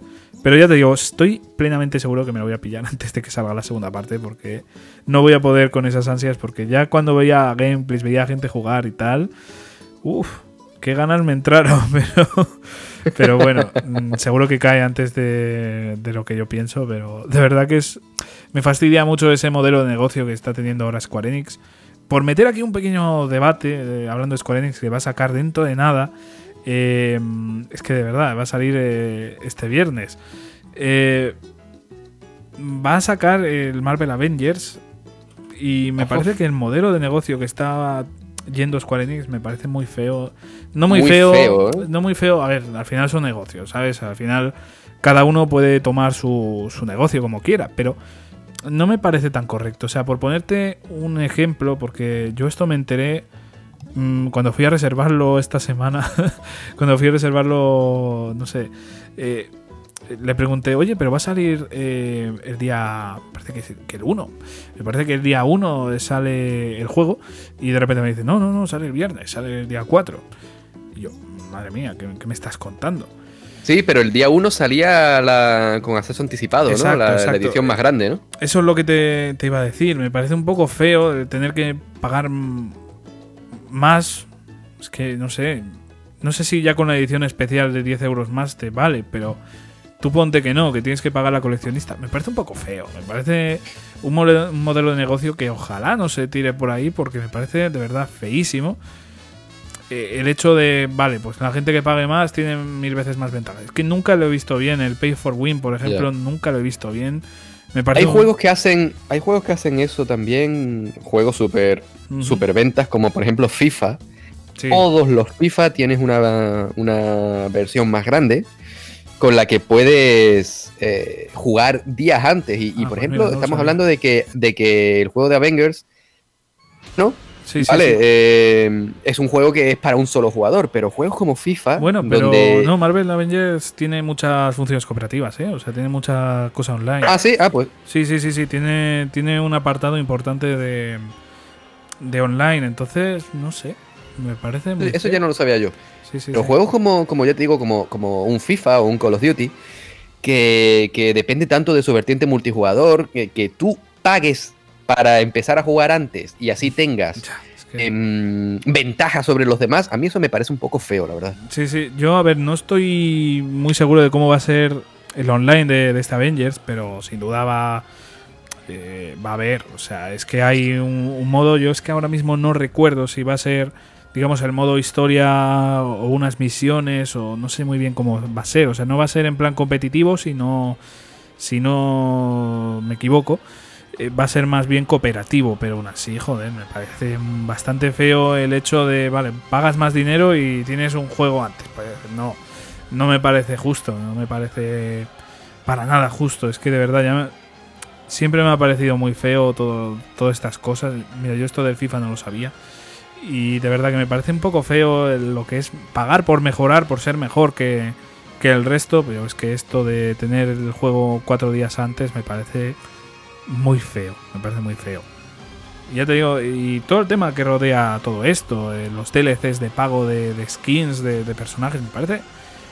Eh, quizás es por mi mentalidad de que, claro, llevamos jugando juegos tú y yo toda la vida y hemos jugado juegos que eh, eran increíblemente completos, que tenían una cantidad de cosas que, de verdad, que echas 50.000 horas desbloqueando skins o, o lo que sea y a mí eso es lo que me gustaba de, tener skins. Y de hecho hay muchos juegos que, es el modelo que tienen. Pero, por ejemplo, en el modelo de skins, y tampoco me quiero enrollar mucho para seguir hablando de géneros, pero hablando de skins, a mí me parece que también fue un paso muy, muy, digamos que chungo, muy malo para, para los modelos de negocios actuales. Para mí, entre eso y los DLCs normales de, de contenido, cuando un juego no es completo, a mí ya me parece que se perdió el rumbo. Pero bueno es mi punto de vista. O sea, me mola que de repente igual te saquen una expansión o, o, un DLC de, historia o lo que sea. Y es como un regalo, pero nunca que sea como una cosa que te han quitado. Y por ejemplo, Final Fantasy XV, que ya empezó a hacerlo, ya no me voy al, al 13-2, que, que eso ya fue muy bestia. O sea, lo del 13-2 me voy a quitar porque no quiero aquí ponerme a insultar a nadie, pero Pero no he jugado las continuaciones del 13, cuidado. O sea, no las he jugado, pues las tengo ahí pendientes. No las juegues. no, las juegues. Para es mí, ¿no? Creo que, no sé si ya te lo dije en otro podcast, por no ser repetitivo. Sí, sí, bueno, lo, hablamos, eh, lo hablamos. Creo, Snow lo han matado. O sea, para mí Snow, que era uno de mis favoritos, ha muerto en ese juego. Se ha convertido en un gilipollas. pero bueno. a ver, Snow tenía potencial para ser un gilipollas. Sí, ¿eh? pero. O sea, me gustaba, pero tenía potencial. Sí, sí, pero estaba. Snow, Snow es. No cumple su, su papel perfecto como cuñado de Lightning porque es un cuñado. O sea. es Duke Nukem, ¿no? Madre mía. oye, pues mira, eso no lo había dicho. Duke Nukem es un cuñado, ¿eh? sí, sí.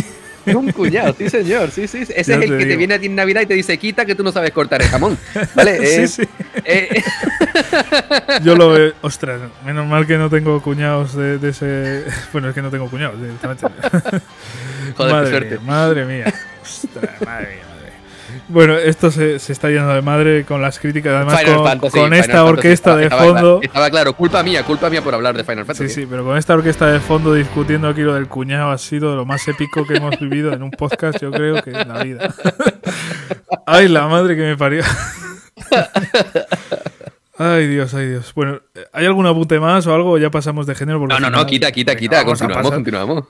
Por ganas, ya, ya decimos a la audiencia que, que Por eso te digo que, que si no nos vamos a pegar nosotros aquí hasta esta noche. Bueno, pasamos de género. Vamos a hablar ahora. Ah, madre mía, es que después de esta conversación cuesta ponerse serio, pero vamos a pasar a, al padre de un género. Vamos a pasar al padre de un género que, desde mi punto de vista, es uno de los géneros, digamos que no nació recientemente, pero sí que se le ha dado el prestigio que se merece recientemente. Y estoy hablando de un Metroidvania y el padre, pues, ¿quién iba a ser? Iba a ser Metroid.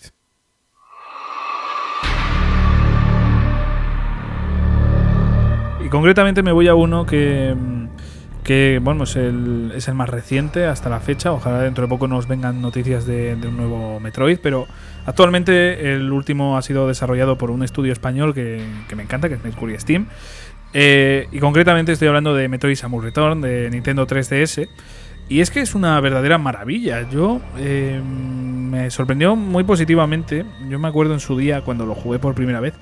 No sé por qué, eh, si por la situación, porque había jugado pocos Metroidvania, o no sé, no sé cuál es la razón, pero no me convenció del todo y me quedaría sobre las 5 horas. Si no recuerdo mal, Jesús, a ti te pasó lo mismo, ¿no? sí, sí, sí, sí. Sí, sí, no sé. Pasó y yo no estoy muy versado en los los Metroidvania porque es un género que, tengo bastante ahí pendiente. He jugado unos cuantos y Metroid he jugado un par de entregas. Pero sí, sí, me pasó. Sí, sí, sí. Es que eh, a mí me pasó lo mismo. Yo no estaba, quizás, ya te digo, el momento influye mucho. Pero una vez empecé a estar más concienciado de, de, la saga y a tener más cariño, a jugar más títulos, a, no sé, a jugar más Metroidvanias en general. Eh, de hecho, coincidió que, que, hace poco pues empecé a jugar también Castlevania, que no tiene nada que ver. Al final los primeros Castlevania, que fueron los que jugué, no tienen nada que ver con el género Metroidvania. Pero sí que es verdad que no sé si es por, por el conjunto de cosas que, me pasaron, que decidí volver a darle la oportunidad a Metroid Samus Return. Y, y es que me sorprendió muy positivamente. O sea, ya a las, no sé si dos horas ya había recorrido, no, a las cuatro horas ya había recorrido, eh, si no recuerdo mal, las ocho horas que había hecho la primera vez.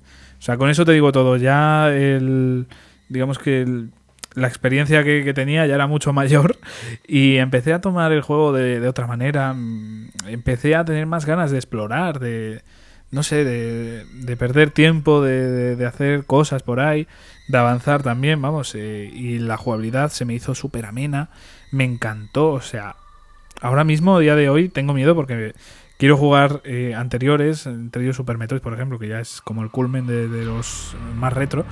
Y mm, digamos que tengo miedo porque la jugabilidad de Metroid Samus Returns es buenísima, es buenísima, está muy bien hecha, muy actualizada.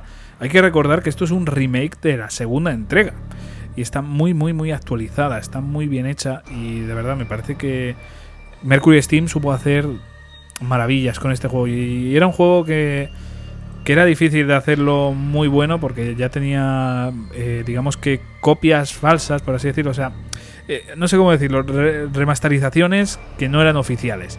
Y esa remasterización era muy buena y muy conocida. Ahora mismo no me sale el nombre. Pero tenía ahí un rival bastante poderoso. Pero es que la verdad es que este Samus Returns lo supo hacer muy bien. Muy bien, de verdad. A nivel jugable. Eh, historia, bueno, es la misma. Han añadido ahí un poquito de contenido, la verdad. Pero prácticamente la misma historia. Y, y no sé, mm, la verdad es que es un juego que me ha impresionado muy, muy, muy positivamente. Un juego que desde aquí os recomiendo a todos. Eh, hayáis jugado o no a la saga de Samus, de Metroid, quiero decir, eh, os recomiendo que, le echéis un vistazo a este Metroid Samus Return porque merece la pena. Merece mucho la pena por todo, es que de verdad. Eh, es para describiros un poquitito el, el, género, porque igual muchas personas han oído hablar del género y no lo conocen tanto. Básicamente yo lo definiría como una especie de mundo abierto en dos dimensiones, por así decirlo, en el que tienes que explorar y la forma de explorar eh, es bastante curiosa, sobre todo en los juegos más antiguos que no estaban tan bien actualizados, porque este tienes tu, digamos que tu escáner y este es una pasada, o sea, es que con el escáner ya sabes dónde están eh, los recobijos y demás, y bueno, pues me parece una pasada. Sé que hay más Metroids que lo tienen, pero el 1, por ejemplo, si no recuerdo mal, no lo tiene. Y, por ejemplo, puede ser una barrera importante cuando empiezas una saga porque tú dices, voy a empezar desde el principio. Pues yo te recomendaría que empezaras por Samus Returns porque, de verdad, es que está muy actualizado y muy bien hecho. Me parece una verdadera joya. Además, en 3DS es que se juega de lujo, de verdad, se juega muy bien con la doble pantalla y demás, que no sé, o sea, muy recomendable, muy recomendable, sobre todo pues para la gente que tenga más ganas de, meterse en este género tan bonito como es el, el Metroidvania y ya te. Y yo diría también, por cierto, que lo más importante es la progresión. O sea, al igual que en los RPGs vamos avanzando de niveles y vamos subiendo así, pasamos del nivel 1, vamos aumentando la fuerza, vamos aumentando la defensa, vamos consiguiendo habilidades. Metroid es algo parecido, o sea, en general el, el género. Vamos avanzando, vamos consiguiendo más poder, vamos obteniendo habilidades, vamos consiguiendo más vida.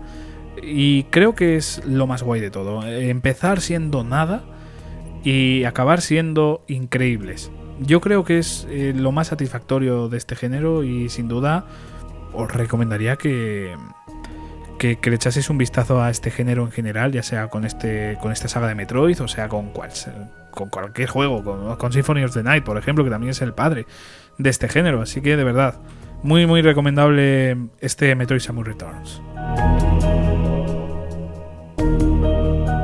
¿Te he metido ganas, Jesús? Muchas, demasiadas y, me estoy acordando de ti entero porque mi, lista de, mi lista de juegos pendientes no para de crecer. Yo este Samus Return lo tengo, lo tengo bastante avanzado, pero lo fui dejando, lo fui dejando y ahí está. Lo bueno es que más o menos recuerdo cómo, por dónde voy, así que continuarlo no sé, me debería ser difícil. Reempiézalo, hazme caso. Yo lo reempecé y, y es lo mejor, que puedes hacer. Reempiézalo, reempiézalo. Seguramente. Pues sí, sí, yo ya te digo, te lo recomiendo, vamos, sin ningún tipo de dudas. Pues Jesús, vamos ya por el siguiente género y el siguiente videojuego. Que la verdad es que es un juego que yo creo que hemos jugado muchos de nosotros y por meter aquí un poco de, hype, yo creo que es uno de los mejores juegos de conducción. Yo lo dejo ahí, yo lo dejo ahí. Que se eh, Sin duda y, mejor introducción imposible, ¿eh? Sí, sí, sí, pues vamos a por ello, a ver si a la gente le empieza a sonar esto.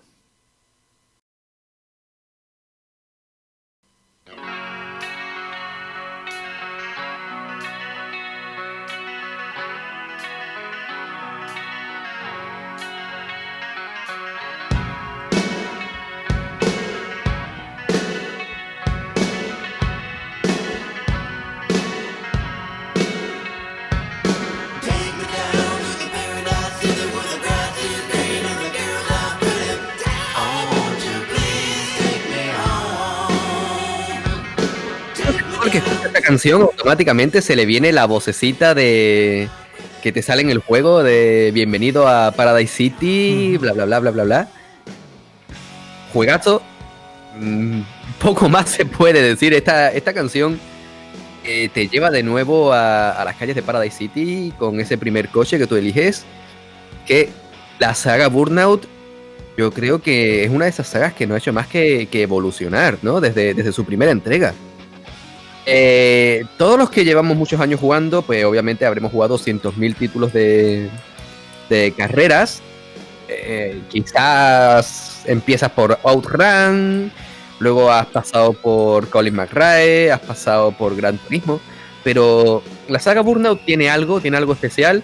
Puede que sean los takedowns, puede que sea eh, la destrucción del vehículo, pero con este Burnout Paradise mm, yo creo que, se evolucionó en la saga hasta un punto impresionante. Yo soy muy amigo de los juegos de conducción con mundo abierto. A ver, me gustan con circuitos, pero yo creo que un mundo abierto para un juego de conducción es genial porque ya no solamente te entretienes eh, haciendo las carreras, sino dando una vuelta por la ciudad, descubriendo secretos, descubriendo nuevos vehículos, haciendo el loco por ahí. En, eh, este Burnout, o en la saga Burnout en general, creo que le sienta de puñetera, vamos, de, puta madre le sienta la saga. Y, es que es una de esas sagas, o, y en, en particular este juego en concreto, es uno de esos juegos. Eh, es tan divertido el mero hecho de conducir eh, sin tener un objetivo, sin tener, sin tener que hacer absolutamente nada. No voy a completar las pruebas, no voy a hacer nada, me voy a limitar únicamente a conducir. Obviamente, de toda la saga, este Burnout Paradise es el único en el que puedes hacer eso. Pero Burnout, Burnout es un juego divertido, es un juego cafre, es un juego loco. Es un juego que yo creo que, que con la llegada, por ejemplo, de PlayStation 3, eh, esa pequeña saga de Motor Storm, creo que, bebió bastante de ahí, porque al fin, al fin y al cabo, más o menos copió las mecánicas, ¿no? Eh, unas mecánicas en las que tú corres, pero el único objetivo no es llegar primero a la meta, sino si puedes destrozar a tus, a tus rivales y dejarlos hecho, hecho un bote de cereales, ¿no? Burnout es increíble, Burnout es es frenético, es divertido, tiene una sensación de velocidad desde sus primeras entregas de PlayStation 2 buenísimas. Tiene también unas entregas para PSP que aguantan muy bien el tipo, tiene una calidad gráfica bastante buena para ser de la primera portátil de, Sony. Y, a mí me encantan. Me encantan. Eh, eh, es una saga súper interesante. Obviamente no, no esperes una trama, porque no tiene trama. Raro es el juego, el título de conducción que tenga una trama. Aquí simplemente es eh, coge tu vehículo, consigue nuevos coches, consigue nuevas pruebas y a correr. Pero me parece genial. Yo no sé si tú lo habrás jugado, Javi. Sí, sí, sí. Lo jugué hace ya muchos años, la verdad. Pero sí, sí, lo jugué y me encantó. O sea, eh, yo si te soy sincero, lo, que más diría es que la, gran variedad de situaciones, el, mundo abierto, por así decirlo, es lo que más me, molaba de este, de este título. Mira que no soy mucho de juegos de carreras, pero la libertad y, demás que tenías aquí me parecía de otro mundo. O sea, me, encantó, me encantó este Paradise City. Completamente, eso es lo bueno de, eso es lo bueno de este, de este juego. Y realmente, pues bueno, como todo tipo de. como todo juego de, conducción, poco se puede decir en, en, concreto, ¿no? Porque es un juego que, que para saber de él, pues es un juego muy gráfico, tendrías que estar viendo imágenes, gameplay y tal. Pero mm, a todas esas personas que les gustan los videojuegos, pero que a lo mejor la simulación es demasiado para ellos, en plan simulación como Gran Turismo, como Forza Motorsport, como Project Cars, ¿vale? Aceto Corsa. Yo siempre les recomiendo Burnout porque es uno de esos juegos que a mí personalmente me gusta mucho acudir a él, cualquiera de sus entregas, para desestresarte. Eso es dejar la mente en blanco, escuchar las canciones que suelen ser bastante buenas y a correr a correr sin ningún tipo de duda. Eh, es una saga de, conducción mágica y nuevamente, pues como, como llevamos haciendo aquí todo el tiempo, los recomiendo encarecidamente eh, para, para, echar un buen rato, para viciarte duro a él y, para disfrutar. Yo tengo que decir que quizás mi saga predilecta en cuanto a conducción es Need for Speed, pero yo creo que a la gran mayoría les gusta Need for Speed.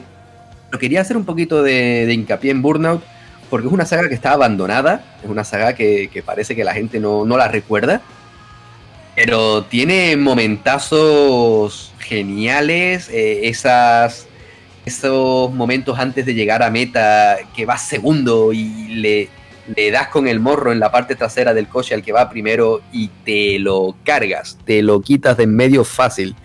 Esos son cositas que, muy pocos juegos consiguen y además con una carga gráfica tan brutal como consigue o que consigue Burnout. Y es que al fin y al cabo Burnout creo, si no recuerdo mal, que está hecho por Criterion, una, una compañía que sabe perfectamente cómo destrozar coches y con la saga Burnout lo consiguen súper bien. Y de hecho, si no recuerdo yo mal, Criterion acabó haciendo Need for Speed también.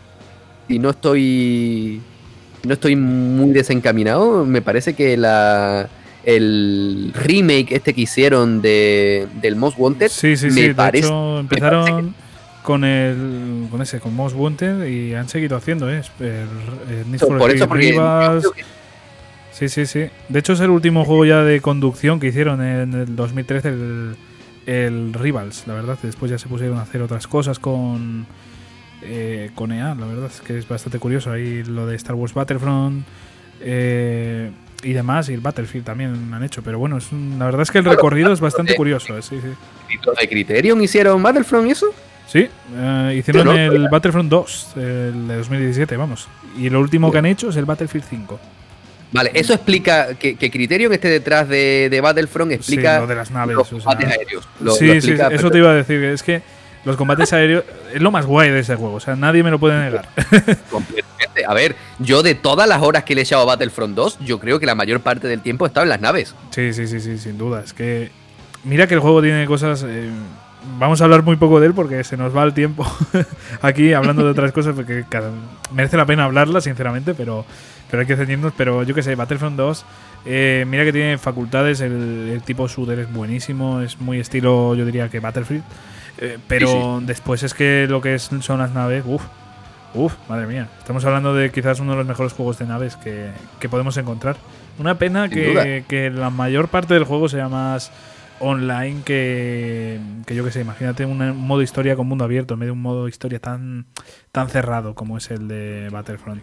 Pero bueno, yo que sé, la verdad es que se nota, se nota que estás de estudio porque lo que son las mecánicas están muy, muy, muy bien hechas.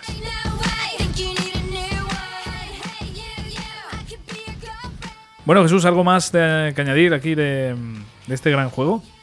No, solamente que quien no lo haya jugado por favor, que juegue cualquiera de sus entregas porque os va a gustar. Y si a ser posible podéis jugar el remaster que sacaron para la generación actual de Burnout Paradise, uh con ella porque tienen todos los descargables que pusieron aparte. Es impresionante. Sí, sí, sí. Ya te digo que es un juego, a, mi parecer, corrígeme si me equivoco, pero me parece muy único por lo del mundo abierto, porque Sin Forest Speed eh, eh, tiene las carreras, quizás sean más frenéticas, por el entorno más que nada, pero yo te diría que la, capacidad de tener un mundo abierto, de decir, venga, voy a dar una vuelta por aquí sin ningún tipo de compromiso de, carreras, e incluso después pues ir a buscar tus retos, hacer tus cosas, eso solo te lo propone este título. Y eso es eh, lo que, yo ya lo dije antes, es lo que para mí es lo que más me gusta de este juego. Corrígeme si me equivoco porque tampoco estoy demasiado puesto en los juegos de conducción, pero yo diría que sí, que es uno de los únicos juegos que te permite hacer esto, ¿no? Yo diría que sí, la verdad, a menos que haya por ahí algún título que yo no conozca. Sí, a ver, puede haber escondidos, pero sí, yo a ver, de, juegos que, puedes reventar a tus a tus rivales, sí, hay, hay varios, pero tengan estas mecánicas que tiene Burnout que la han hecho único, yo diría que es, que es el único, diría yo, es la única saga que verdaderamente lleva esto hasta un universo nuevo.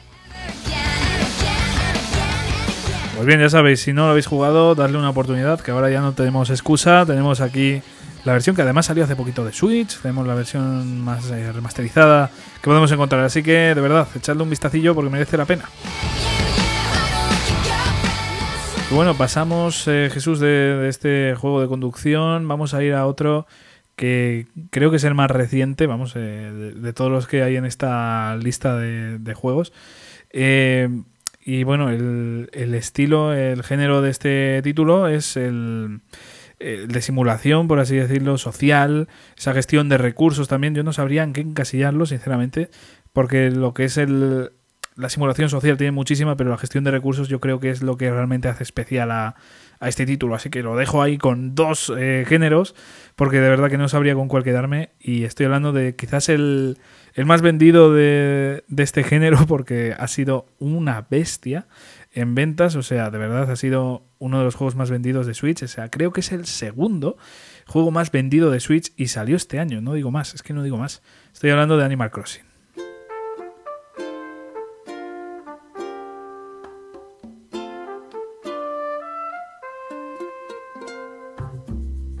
que que una saga haya llegado en un momento tan oportuno ha sido uno de, no sé si decir, de los milagros de 2020. Una de las cosas más positivas que podemos sacar de, haber estado muchos de vosotros en confinamiento. Yo, tuve, que trabajar igualmente. Pero eh, sin dudas la gente que estuvo confinada pudo disfrutar, eh, hacer su vida diaria con, este título. Y llegó en el mejor momento, en el momento más oportuno, eh, con una jugabilidad de lo más oportuna para estas situaciones, para tener un relax increíble, para tener una rutina de, hacer ciertas cosas, de, conseguir recursos, de hacer objetos. Eh, no sé, creo que es un juego muy especial que muchas personas van a recordar eh, como uno de los más importantes en su vida, precisamente por eso, por haberle acompañado en el momento más trágico que hemos vivido eh, en la historia reciente, ¿no? Como ha sido este confinamiento, como ha sido esta pandemia del COVID-19. Yo creo que es uno de los mejores juegos que pudo venir en el mejor momento posible. Y es que me parece que lleva la saga a otro nivel. O sea, eh, yo no he jugado el resto de, juegos de la, franquicia. He empezado directamente por este mm, New Horizon. Pero por lo que he visto, por los gameplays, por opiniones de, personas, este tiene un montón de, cosas más, de añadidos, que hacen que, este título sobresalga. O sea, de verdad, y dentro de lo que es la gestión de recursos, de, eh, esa simulación social, es que de verdad sobresale en todo, todos los sentidos. Tiene un montón de cosas positivas en las que vas a echar muchísimas horas mismamente yo que no, no tuve ese tiempo en confinamiento como muchos de vosotros, eh, yo he llegado a las 150 horas. O sea, estamos hablando de, un juegazo de muchísimas horas. Y mi novia, por ejemplo, que sí que estuvo confinada, ha sobrepasado las 350. O sea, y, o sea que con eso os digo todo. es una, un juego que puedes echar muchísimas horas si quieres. O sea, tampoco tienes el compromiso de decir, bueno, me voy a meter en este juego y voy a jugar 300 horas. No, no tienes el compromiso. Tú puedes hacer como tú quieras, puedes afrontarlo como tú quieras. Y de verdad es una experiencia que os recomiendo, pero vamos, eh, encarecidamente. Es una cosa que no os podéis perder en vuestra vida. Si tenéis una Nintendo Switch es que no podéis perderos este, este juegazo porque es uno de los mejores. Y si ha superado en ventas a Zelda, eh, a, Mario Odyssey, por ejemplo, eh, creo que solamente le vence el Mario Kart actualmente. O sea, estamos hablando de un juego que ha sobrepasado a nivel de ventas a muchísimos otros y no es por nada, es porque lo merece, sinceramente. Sé que ha habido bastante crítica por parte de, muchas personas porque parece el típico juego eh, más casual y, demás y mucha gente pues dice, ay, es que es un juego muy casual, no, no me apetece. No, no, de verdad, este juego merece muchísimo la pena, me da igual que lo consideres casual, que lo consideres eh, de otra forma. O sea, sí, es un juego que puedes jugar 10 minutos y dejarlo ahí aparcado, o puedes echar horas. Es que tampoco me parece tan casual. Eh, es verdad que, bueno, ya una vez has superado la barrera de, yo creo que las eh, ciento y pico horas, ya empieza a ser un juego más repetitivo y empiezas ya a hacer las cosas ya un poco por inercia. Pero hasta que llegas a ese punto, es que de verdad te lo pasas muy bien haciendo cada bobada, eh, cavando, buscando fósiles, cazando bichos, pescando. Es que son cosas que, hemos podido ver en otros videojuegos y de hecho están más profundizadas en otros. Se me viene a la cabeza incluso Final Fantasy XV, que hemos eh, hablado de él. Tiene mejor sistema de pesca que este, pero vamos, es muchísimo mejor. Pero este juego tiene algo, este juego tiene algo que, hace que sea muy especial, que quieras estar en este mundo horas y horas y horas. Y es que de verdad, si tanta gente se ha comprado este juego y tanta gente está enganchada a este juego, es por algo. Y además el estudio me parece maravilloso, o sea, tiene unas cosas del estudio, esto hemos hablado antes de los contenidos de pago de Pay for Win y demás, pero es que este estudio es tan bonito que, que nos regala cada poco eventos, que nos regala cada poco contenido nuevo eh, del calibre de, por ejemplo, tener que comprar mm, nuevas cosas para el museo, o sea, como son las obras de arte, que eso al principio no estaba, ahora si te compras el juego sí está. Eh, pero está añadiendo contenido que no estamos hablando de 5 horas, ¿no? Estamos hablando igual de, 10 o 20. Estamos hablando de, muchísimo contenido solamente en eventos y, en cosas de este estilo. O sea, de verdad, es un juego que es mágico. Es un juego mágico que de verdad os recomiendo que, os lo compráis y vivéis, eh, viváis esta experiencia tan maravillosa. Porque merece muchísimo la pena. Merece muchísimo la pena por todo. por esa banda sonora tan, eh, no sé si decir, eh, minimalista, más relajada, como estamos escuchando ahora mismo. Por, por, esos personajes tan característicos y tan monos, por así decirlo. Eh, por esa jugabilidad tan adictiva que tiene este juego, que, que, de verdad vas a echar horas y horas. Y lo mejor de todo es que no tienes ese compromiso y puedes decir, venga, hoy no me meto a este juego, o hoy me meto menos horas a este juego, solamente hago esto. O sea, no tienes prisa, no tienes unos objetivos que requieran prisa, puedes jugarlo al ritmo que tú quieras. Y creo que eso ahora mismo, a día de hoy, se agradece muchísimo. Y que un juego tan grande y tan maravilloso nos haya ofrecido esto en este momento, como yo os digo, quizás uno de los más complicados que hemos tenido en la historia reciente.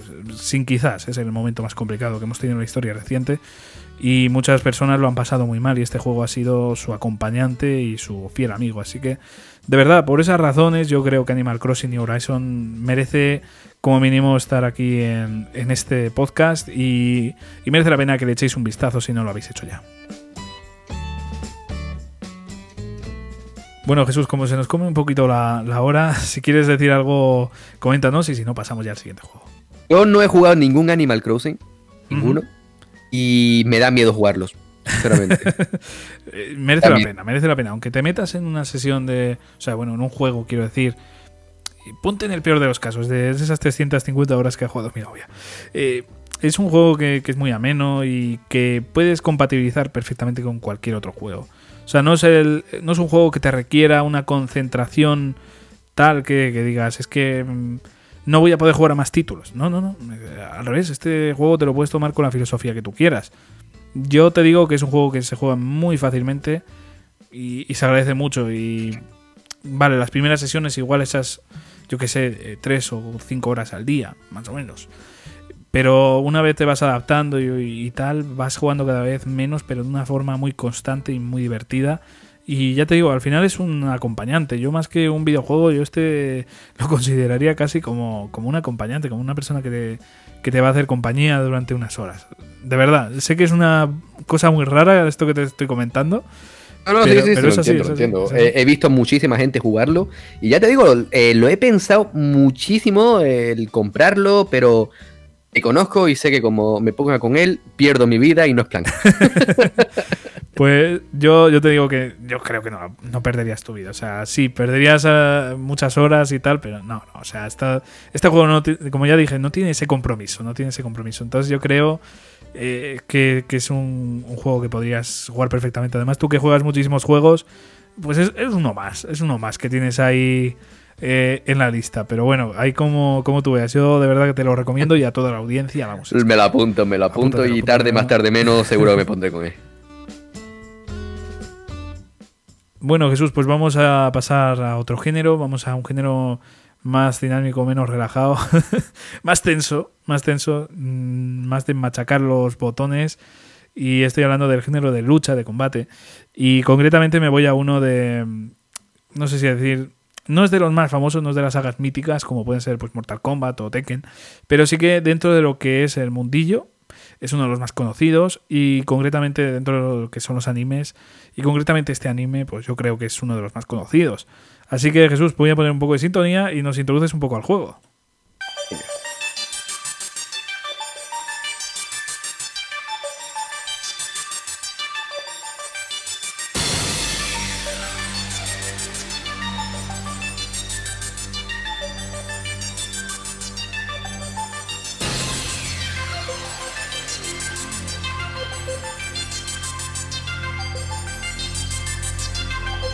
Creo que, lo que todos lo. Todo el mundo tenemos en común, yo creo. Y rara es la persona que no le gusta. Es precisamente eso, que, que nos gusta y nos enamora Dragon Ball. Yo creo que es el anime por antonomasia. Yo creo que es el manga que a todo el mundo le gusta. Y a quien no le guste, por lo menos lo ha visto, seguro. Y lo bueno de Dragon Ball es que es tan dinámico, es una saga... Ha, tenido incursiones en tantas cosas, en tantos elementos, eh, videojuegos, anime y manga obviamente, películas por desgracia, em, merchandising de, de toda índole. En particular, el mundo de los videojuegos yo creo que Dragon Ball ha tenido esa dualidad junto con el anime y el manga, porque ha sabido expandir bastante bien la historia. En particular, yo tengo que hablar porque es parte de, mí, de mi juventud, eh, la tercera entrega de la saga Budokai, no Budokai Tenkaichi, sino Budokai, Dragon Ball Budokai 3, fue yo creo para mí el, el, mejor juego de Dragon Ball, aunque hay muchos que prefieren obviamente Tenkaichi o Xenoverse o ahora mismito el, el Fighters pero lo que fue Dragon Ball Budokai 3 para mí fue impresionante porque fue, yo creo que el juego de lucha al que más horas le he echado por encima de cualquier otro, por encima de Tekken, por encima de Mortal Kombat o de Virtua Fighter. Eh, esta tercera entrega de, Dragon Ball Budokai fue impresionante, primeramente por el modo historia en el que tenías ese pseudo mundo abierto en el que tú ibas con los personajes volando, podías buscar las bolas de dragón, podías invocar a Shenron o con esas eh, eh, historias paralelas donde podías enfrentarte a Broly, mm, podías enfrentarte a, otros tantos rivales que no eran canónicos realmente o que eran simplemente de las películas alternativas, de las ovas y tal. Mm, no sé, luego tú tenías la posibilidad de eh, configurar a tu personaje como tú quisieras, con tus distintas transformaciones, podías entablar combates contra un segundo jugador de una forma increíble, donde a, mí me viene a la cabeza los combates con mi hermano y cada uno ir transformándose poco a poco, ¿vale? Combates Goku Vegeta y empezar en la forma base, pasar hasta Super Saiyan 4. No sé, yo creo que, que para mí es el mejor juego de Dragon Ball por lo que supuso, por lo que es. La banda sonora es increíble el modo torneo donde he echado mm, cientos de horas, sin duda ese juego lo he quemado hasta la saciedad. Y oh, eh, ya te digo, cada vez que alguien me pregunta por un juego de Dragon Ball, yo se lo, se lo recomiendo. Y mira, si tienes PlayStation 2, eh, hazte con el Budokai 3. O sea, es un juego que fácilmente te puedes encontrar en cualquier, en cualquier game, en el montón de segunda mano. Y es un juego al que yo creo que no se le ha dado el amor suficiente porque verdaderamente es el último gran juego de lo que es el combate uno contra uno eh, en 2D. Luego salió Tenkaichi, que por supuesto eh, creó una nueva historia en cuanto a juegos de Dragon Ball. Pero lo que son los combates uno contra uno en 2D de siempre, Budokai 3 fue el último gran juego de la saga. Hasta que por supuesto llegó Fighter Z eh, que bueno, pues ya fue un juego más enfocado al eSport, sin duda. Pero para mí, Budokai 3 es y será siempre mi juego de lucha favorito.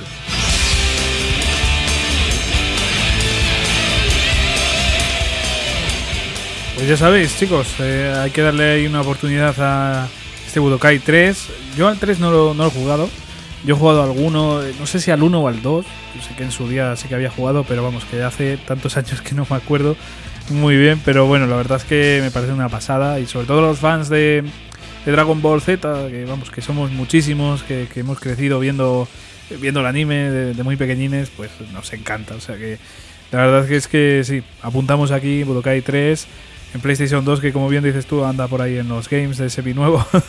Eh, así que si, si hay la oportunidad, hay que darle caña.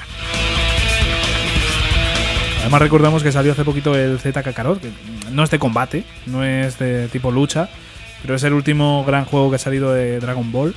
Y por ejemplo, yo creo que se ha perdido mucho la esencia de estos clásicos ya no solo porque, vamos, no es un juego de lucha, que eso ya creo que es eh, lo más importante, ¿no? Que se ha perdido. Pero, eh, por ejemplo, en este caso, eh, yo creo que, que, está muy perdido. O sea, ya tengo un análisis en mi canal de YouTube explorando videojuegos.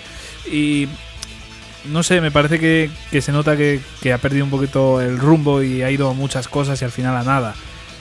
Lo guay de, de, los juegos de Dragon Ball yo creo que es la variedad de no sé si decir de movimientos, de, luchadores y demás, y creo que es una de las cosas que se ha perdido mucho en este Z Kakarot. A pesar de tener muchos personajes, al final acaban siendo exactamente lo mismo todos, y creo que eso es una de las cosas que, que yo he hecho más en falta. Pero bueno, para no, no hablar muchísimo más de, este juego, que podríamos hablar bastante, pero eh, Nos, pilla, nos pilla el toro ya. Tenemos que, ir dejándolo por aquí y vamos ya, eh, Jesús, si te parece ya con el último juego, si quieres añadir algo más de, este No, no, poco más, poco más hay que añadir de este juegazo, así que yo creo que podemos continuar. Pues vamos a continuar, que como ya digo, nos come aquí el tiempo. Y vamos con el último juego que vamos a tratar, que es un plataformas, uno de los mejores que he jugado yo en mi vida. No sé por qué, si es por la historia, que tampoco es que tenga una historia tan elaborada, pero eh, la forma en la que se narra, eh, los personajes que son muy, muy carismáticos, eh, la banda sonora, desde luego la banda sonora influye, vamos, estoy seguro. Y después una, una, digamos que una jugabilidad muy, muy, muy elaborada, muy única, la verdad. Ahora mismo sí que podemos ver juegos más parecidos. Pero en su momento, la verdad es que nos ofrecía una dinámica bastante curiosa, que ya hablaré un poco más adelante. Pero desde luego un juego que, yo creo que todo el mundo debería jugar, todo, amante de plataformas, todo amante directamente de juegos.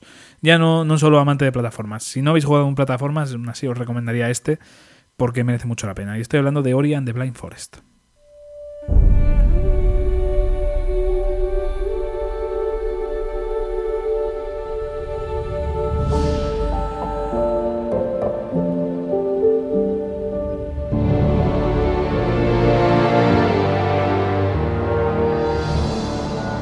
que la banda sonora de verdad me parece parece una maravilla. No sé si quizás es porque eh, conozco el juego, lo he jugado, he visto escenas del juego que son realmente bonitas, pero es una banda sonora muy bonita.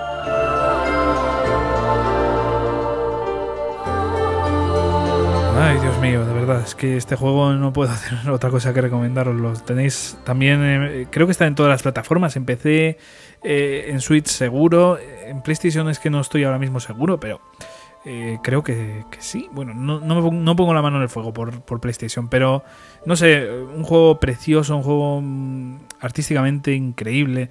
Es que de verdad la lumosidad, la, eh, no me sale ahora la palabra, vaya. digamos que las luces del juego son preciosas. Es un, no sé, una ambientación increíble el personaje de Ori es que de verdad me, encanta el diseño que tiene. La jugabilidad es que es maravillosa, de verdad. Es un plataformas, también tiene ahí un poco de toque Metroidvania. De hecho, eh, quizás mucha gente lo considere más Metroidvania que plataformas. Pero bueno, yo aquí me salto las reglas y yo digo que es un plataformas y me quedo tan pancho, ¿no? Pero, pero sí que es verdad que en lo que es las plataformas y, demás, los saltos, eh, tiene unas opciones que me llaman muchísimo la atención, que es como que te quedas parado en, el aire y puedes decidir la posición en la que vas eh, si haces ciertas cosas. Digamos que si pulsas el, botón adecuado y en el momento adecuado con un objeto adecuado, vaya lío que estoy metiendo. Pero si lo haces, puedes elegir pues dar otro salto, una especie de segundo salto y con más fuerza y demás. No sé, me parece que esa mecánica se está viendo ahora mismo en más juegos indie pero en su momento me pareció súper, súper llamativa y muy buena. Y en general, lo que es la plata, las plataformas del juego, los retos que te ofrece a nivel de plataformas, me parece que es en lo que realmente destaca este título. No en el combate, que también tiene, pero por ejemplo, ya os digo que para mí el reto de Ori es a nivel de plataformas y tampoco es un reto tan bestia. Sé que tengo eh, gente que conozco que sí que le ha costado más el juego, que, me ha dicho, pero es que es muy difícil. Eh, yo, yo no considero que sea tan difícil. Hay otros juegos que son muy injustos, que son muy...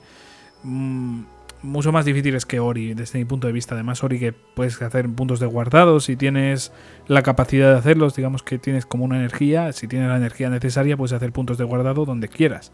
Entonces, eh, tampoco me parece el juego más complicado del mundo. Mucha gente sí que lo considera complicado. Yo, ya te digo desde aquí que no. Para mí no lo es, o al menos pillar la dinámica a mí me parece que no es tan complicado. El juego en general ah, quizás sí que pueda considerarse complicado, pero ya te digo, para mí no.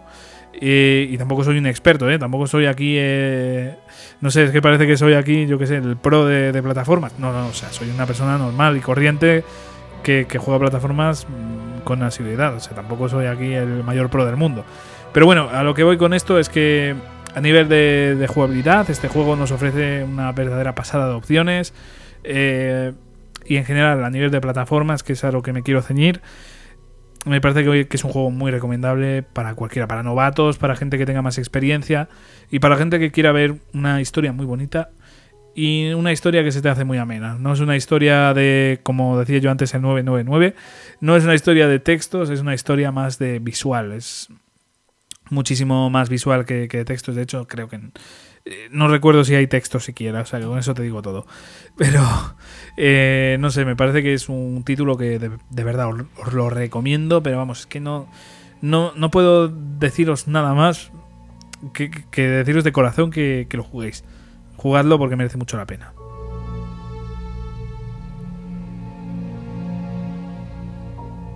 Y bueno, Jesús, no sé si quieres añadir algo más de, de este título.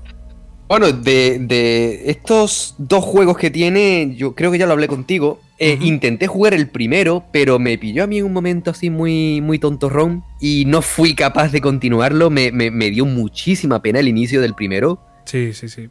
Muchísimo y dije, mira, lo voy a dejar, por, porque están en el Game Pass, digo, los voy a dejar uh -huh. instalados en la Xbox. Mm, ya lo jugaré más, más adelante. Sí. Hombre, y, es importante el momento. Sí. Siempre, yo siempre se lo digo a todo el mundo el momento en el que juegas un videojuego es más crucial que el videojuego en sí. O sea, puedes jugar una mierda. Siempre pongo este ejemplo en los podcasts, pero puedes jugar ET en un mal momento que no te va a gustar. Y si juegas en el mejor momento de tu vida, quizás te guste, ¿sabes? Pero, sí, sí, pero sí, de verdad, el momento es lo más importante y entiendo perfectamente que, que lo dejarás aparcado. No porque sea un mal juego, ni mucho menos, como bien dices tú, es el momento en el que lo jugaste que quizás no era el apropiado y si encuentras el momento apropiado, de verdad que te recomiendo muchísimo esta primera parte. La segunda la tengo pendiente, pero tengo muchas ganas de, hacerme con ella y lo haré seguramente dentro de poco. Pero de verdad, eh, un título que te recomiendo muchísimo. ¿eh?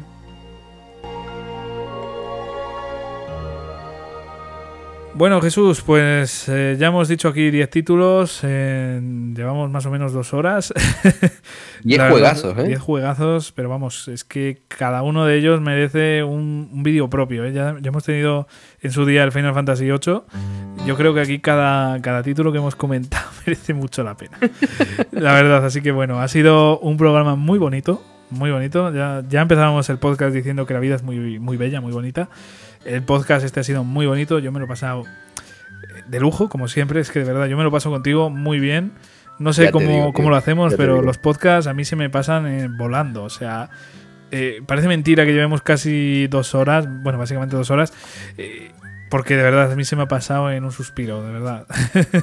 Completamente, vamos, mm, se me, ha, me entero que han sido dos horas porque lo acabas de decir, si no, si no sí, era sí. como recién empezar. sí, eso, eso es lo bonito, ¿no? De empezar y cuando te quieres dar cuenta ya has hablado de todos los juegos y dices, joder, pues podríamos continuar con otros 10 más, ¿no? Pues sí, sí, yo por el tiempo, si no, yo me quedaba aquí hablando de otros 10. ya te de digo. todos los géneros posibles. Un programa, si, si, no tardásemos tantísimo y. Porque es que, vamos, un programa de 11 horas o 12 me parece excesivo, ¿no? Eso ya sería demasiado, demasiado trabajo. Demasiado, sí. Pero sí, sí, si no, un día hacíamos aquí todos los géneros posibles, habidos y por haber y ya está, pero madre mía. La verdad es que ya te digo, es un verdadero placer hacer estos podcasts contigo, porque de verdad es que se me Igualmente. hace muy ameno y me parece que, que, no sé, hablamos de juegos, descubrimos juegos a veces sumamente interesantes y no sé, este espacio me encanta y estoy seguro de que a la audiencia le encanta. O sea, si ha llegado hasta este momento, mm, le debe encantar, vamos, es que estoy seguro. Así que muchísimas gracias a todos los que habéis llegado a este, a este momento del podcast. Y, de verdad espero que nos escuchéis más a menudo y que nos escuchéis todos los podcasts o todos los que os apetezcan escuchar. Eh, Jesús, como te iba diciendo, pues ha sido un verdadero placer hacer este podcast contigo y dentro de poco seguro que tenemos otro y, y como siempre, ¿no? En esta dinámica de pasándolo también, descubriendo videojuegos y hablando de lo que más nos gusta, que es esta afición.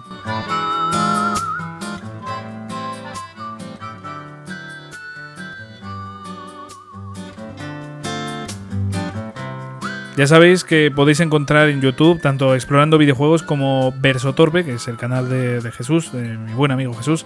Así que os recomiendo de verdad que echéis un vistazo a ambos canales si queréis complementar un poquito estos podcasts, porque ambos canales tienen contenido muy interesante y que desde luego merece mucho la pena.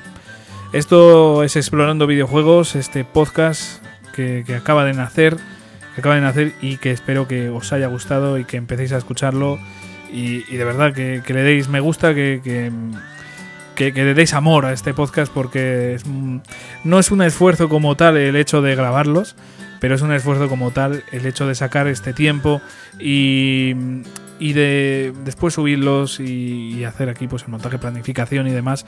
Así que si podéis dar amor a este a estos podcasts, os lo agradecería muchísimo de corazón. Y bueno, pues poquita cosa más que comentaros, así que espero que os haya gustado y nos vemos dentro de poco.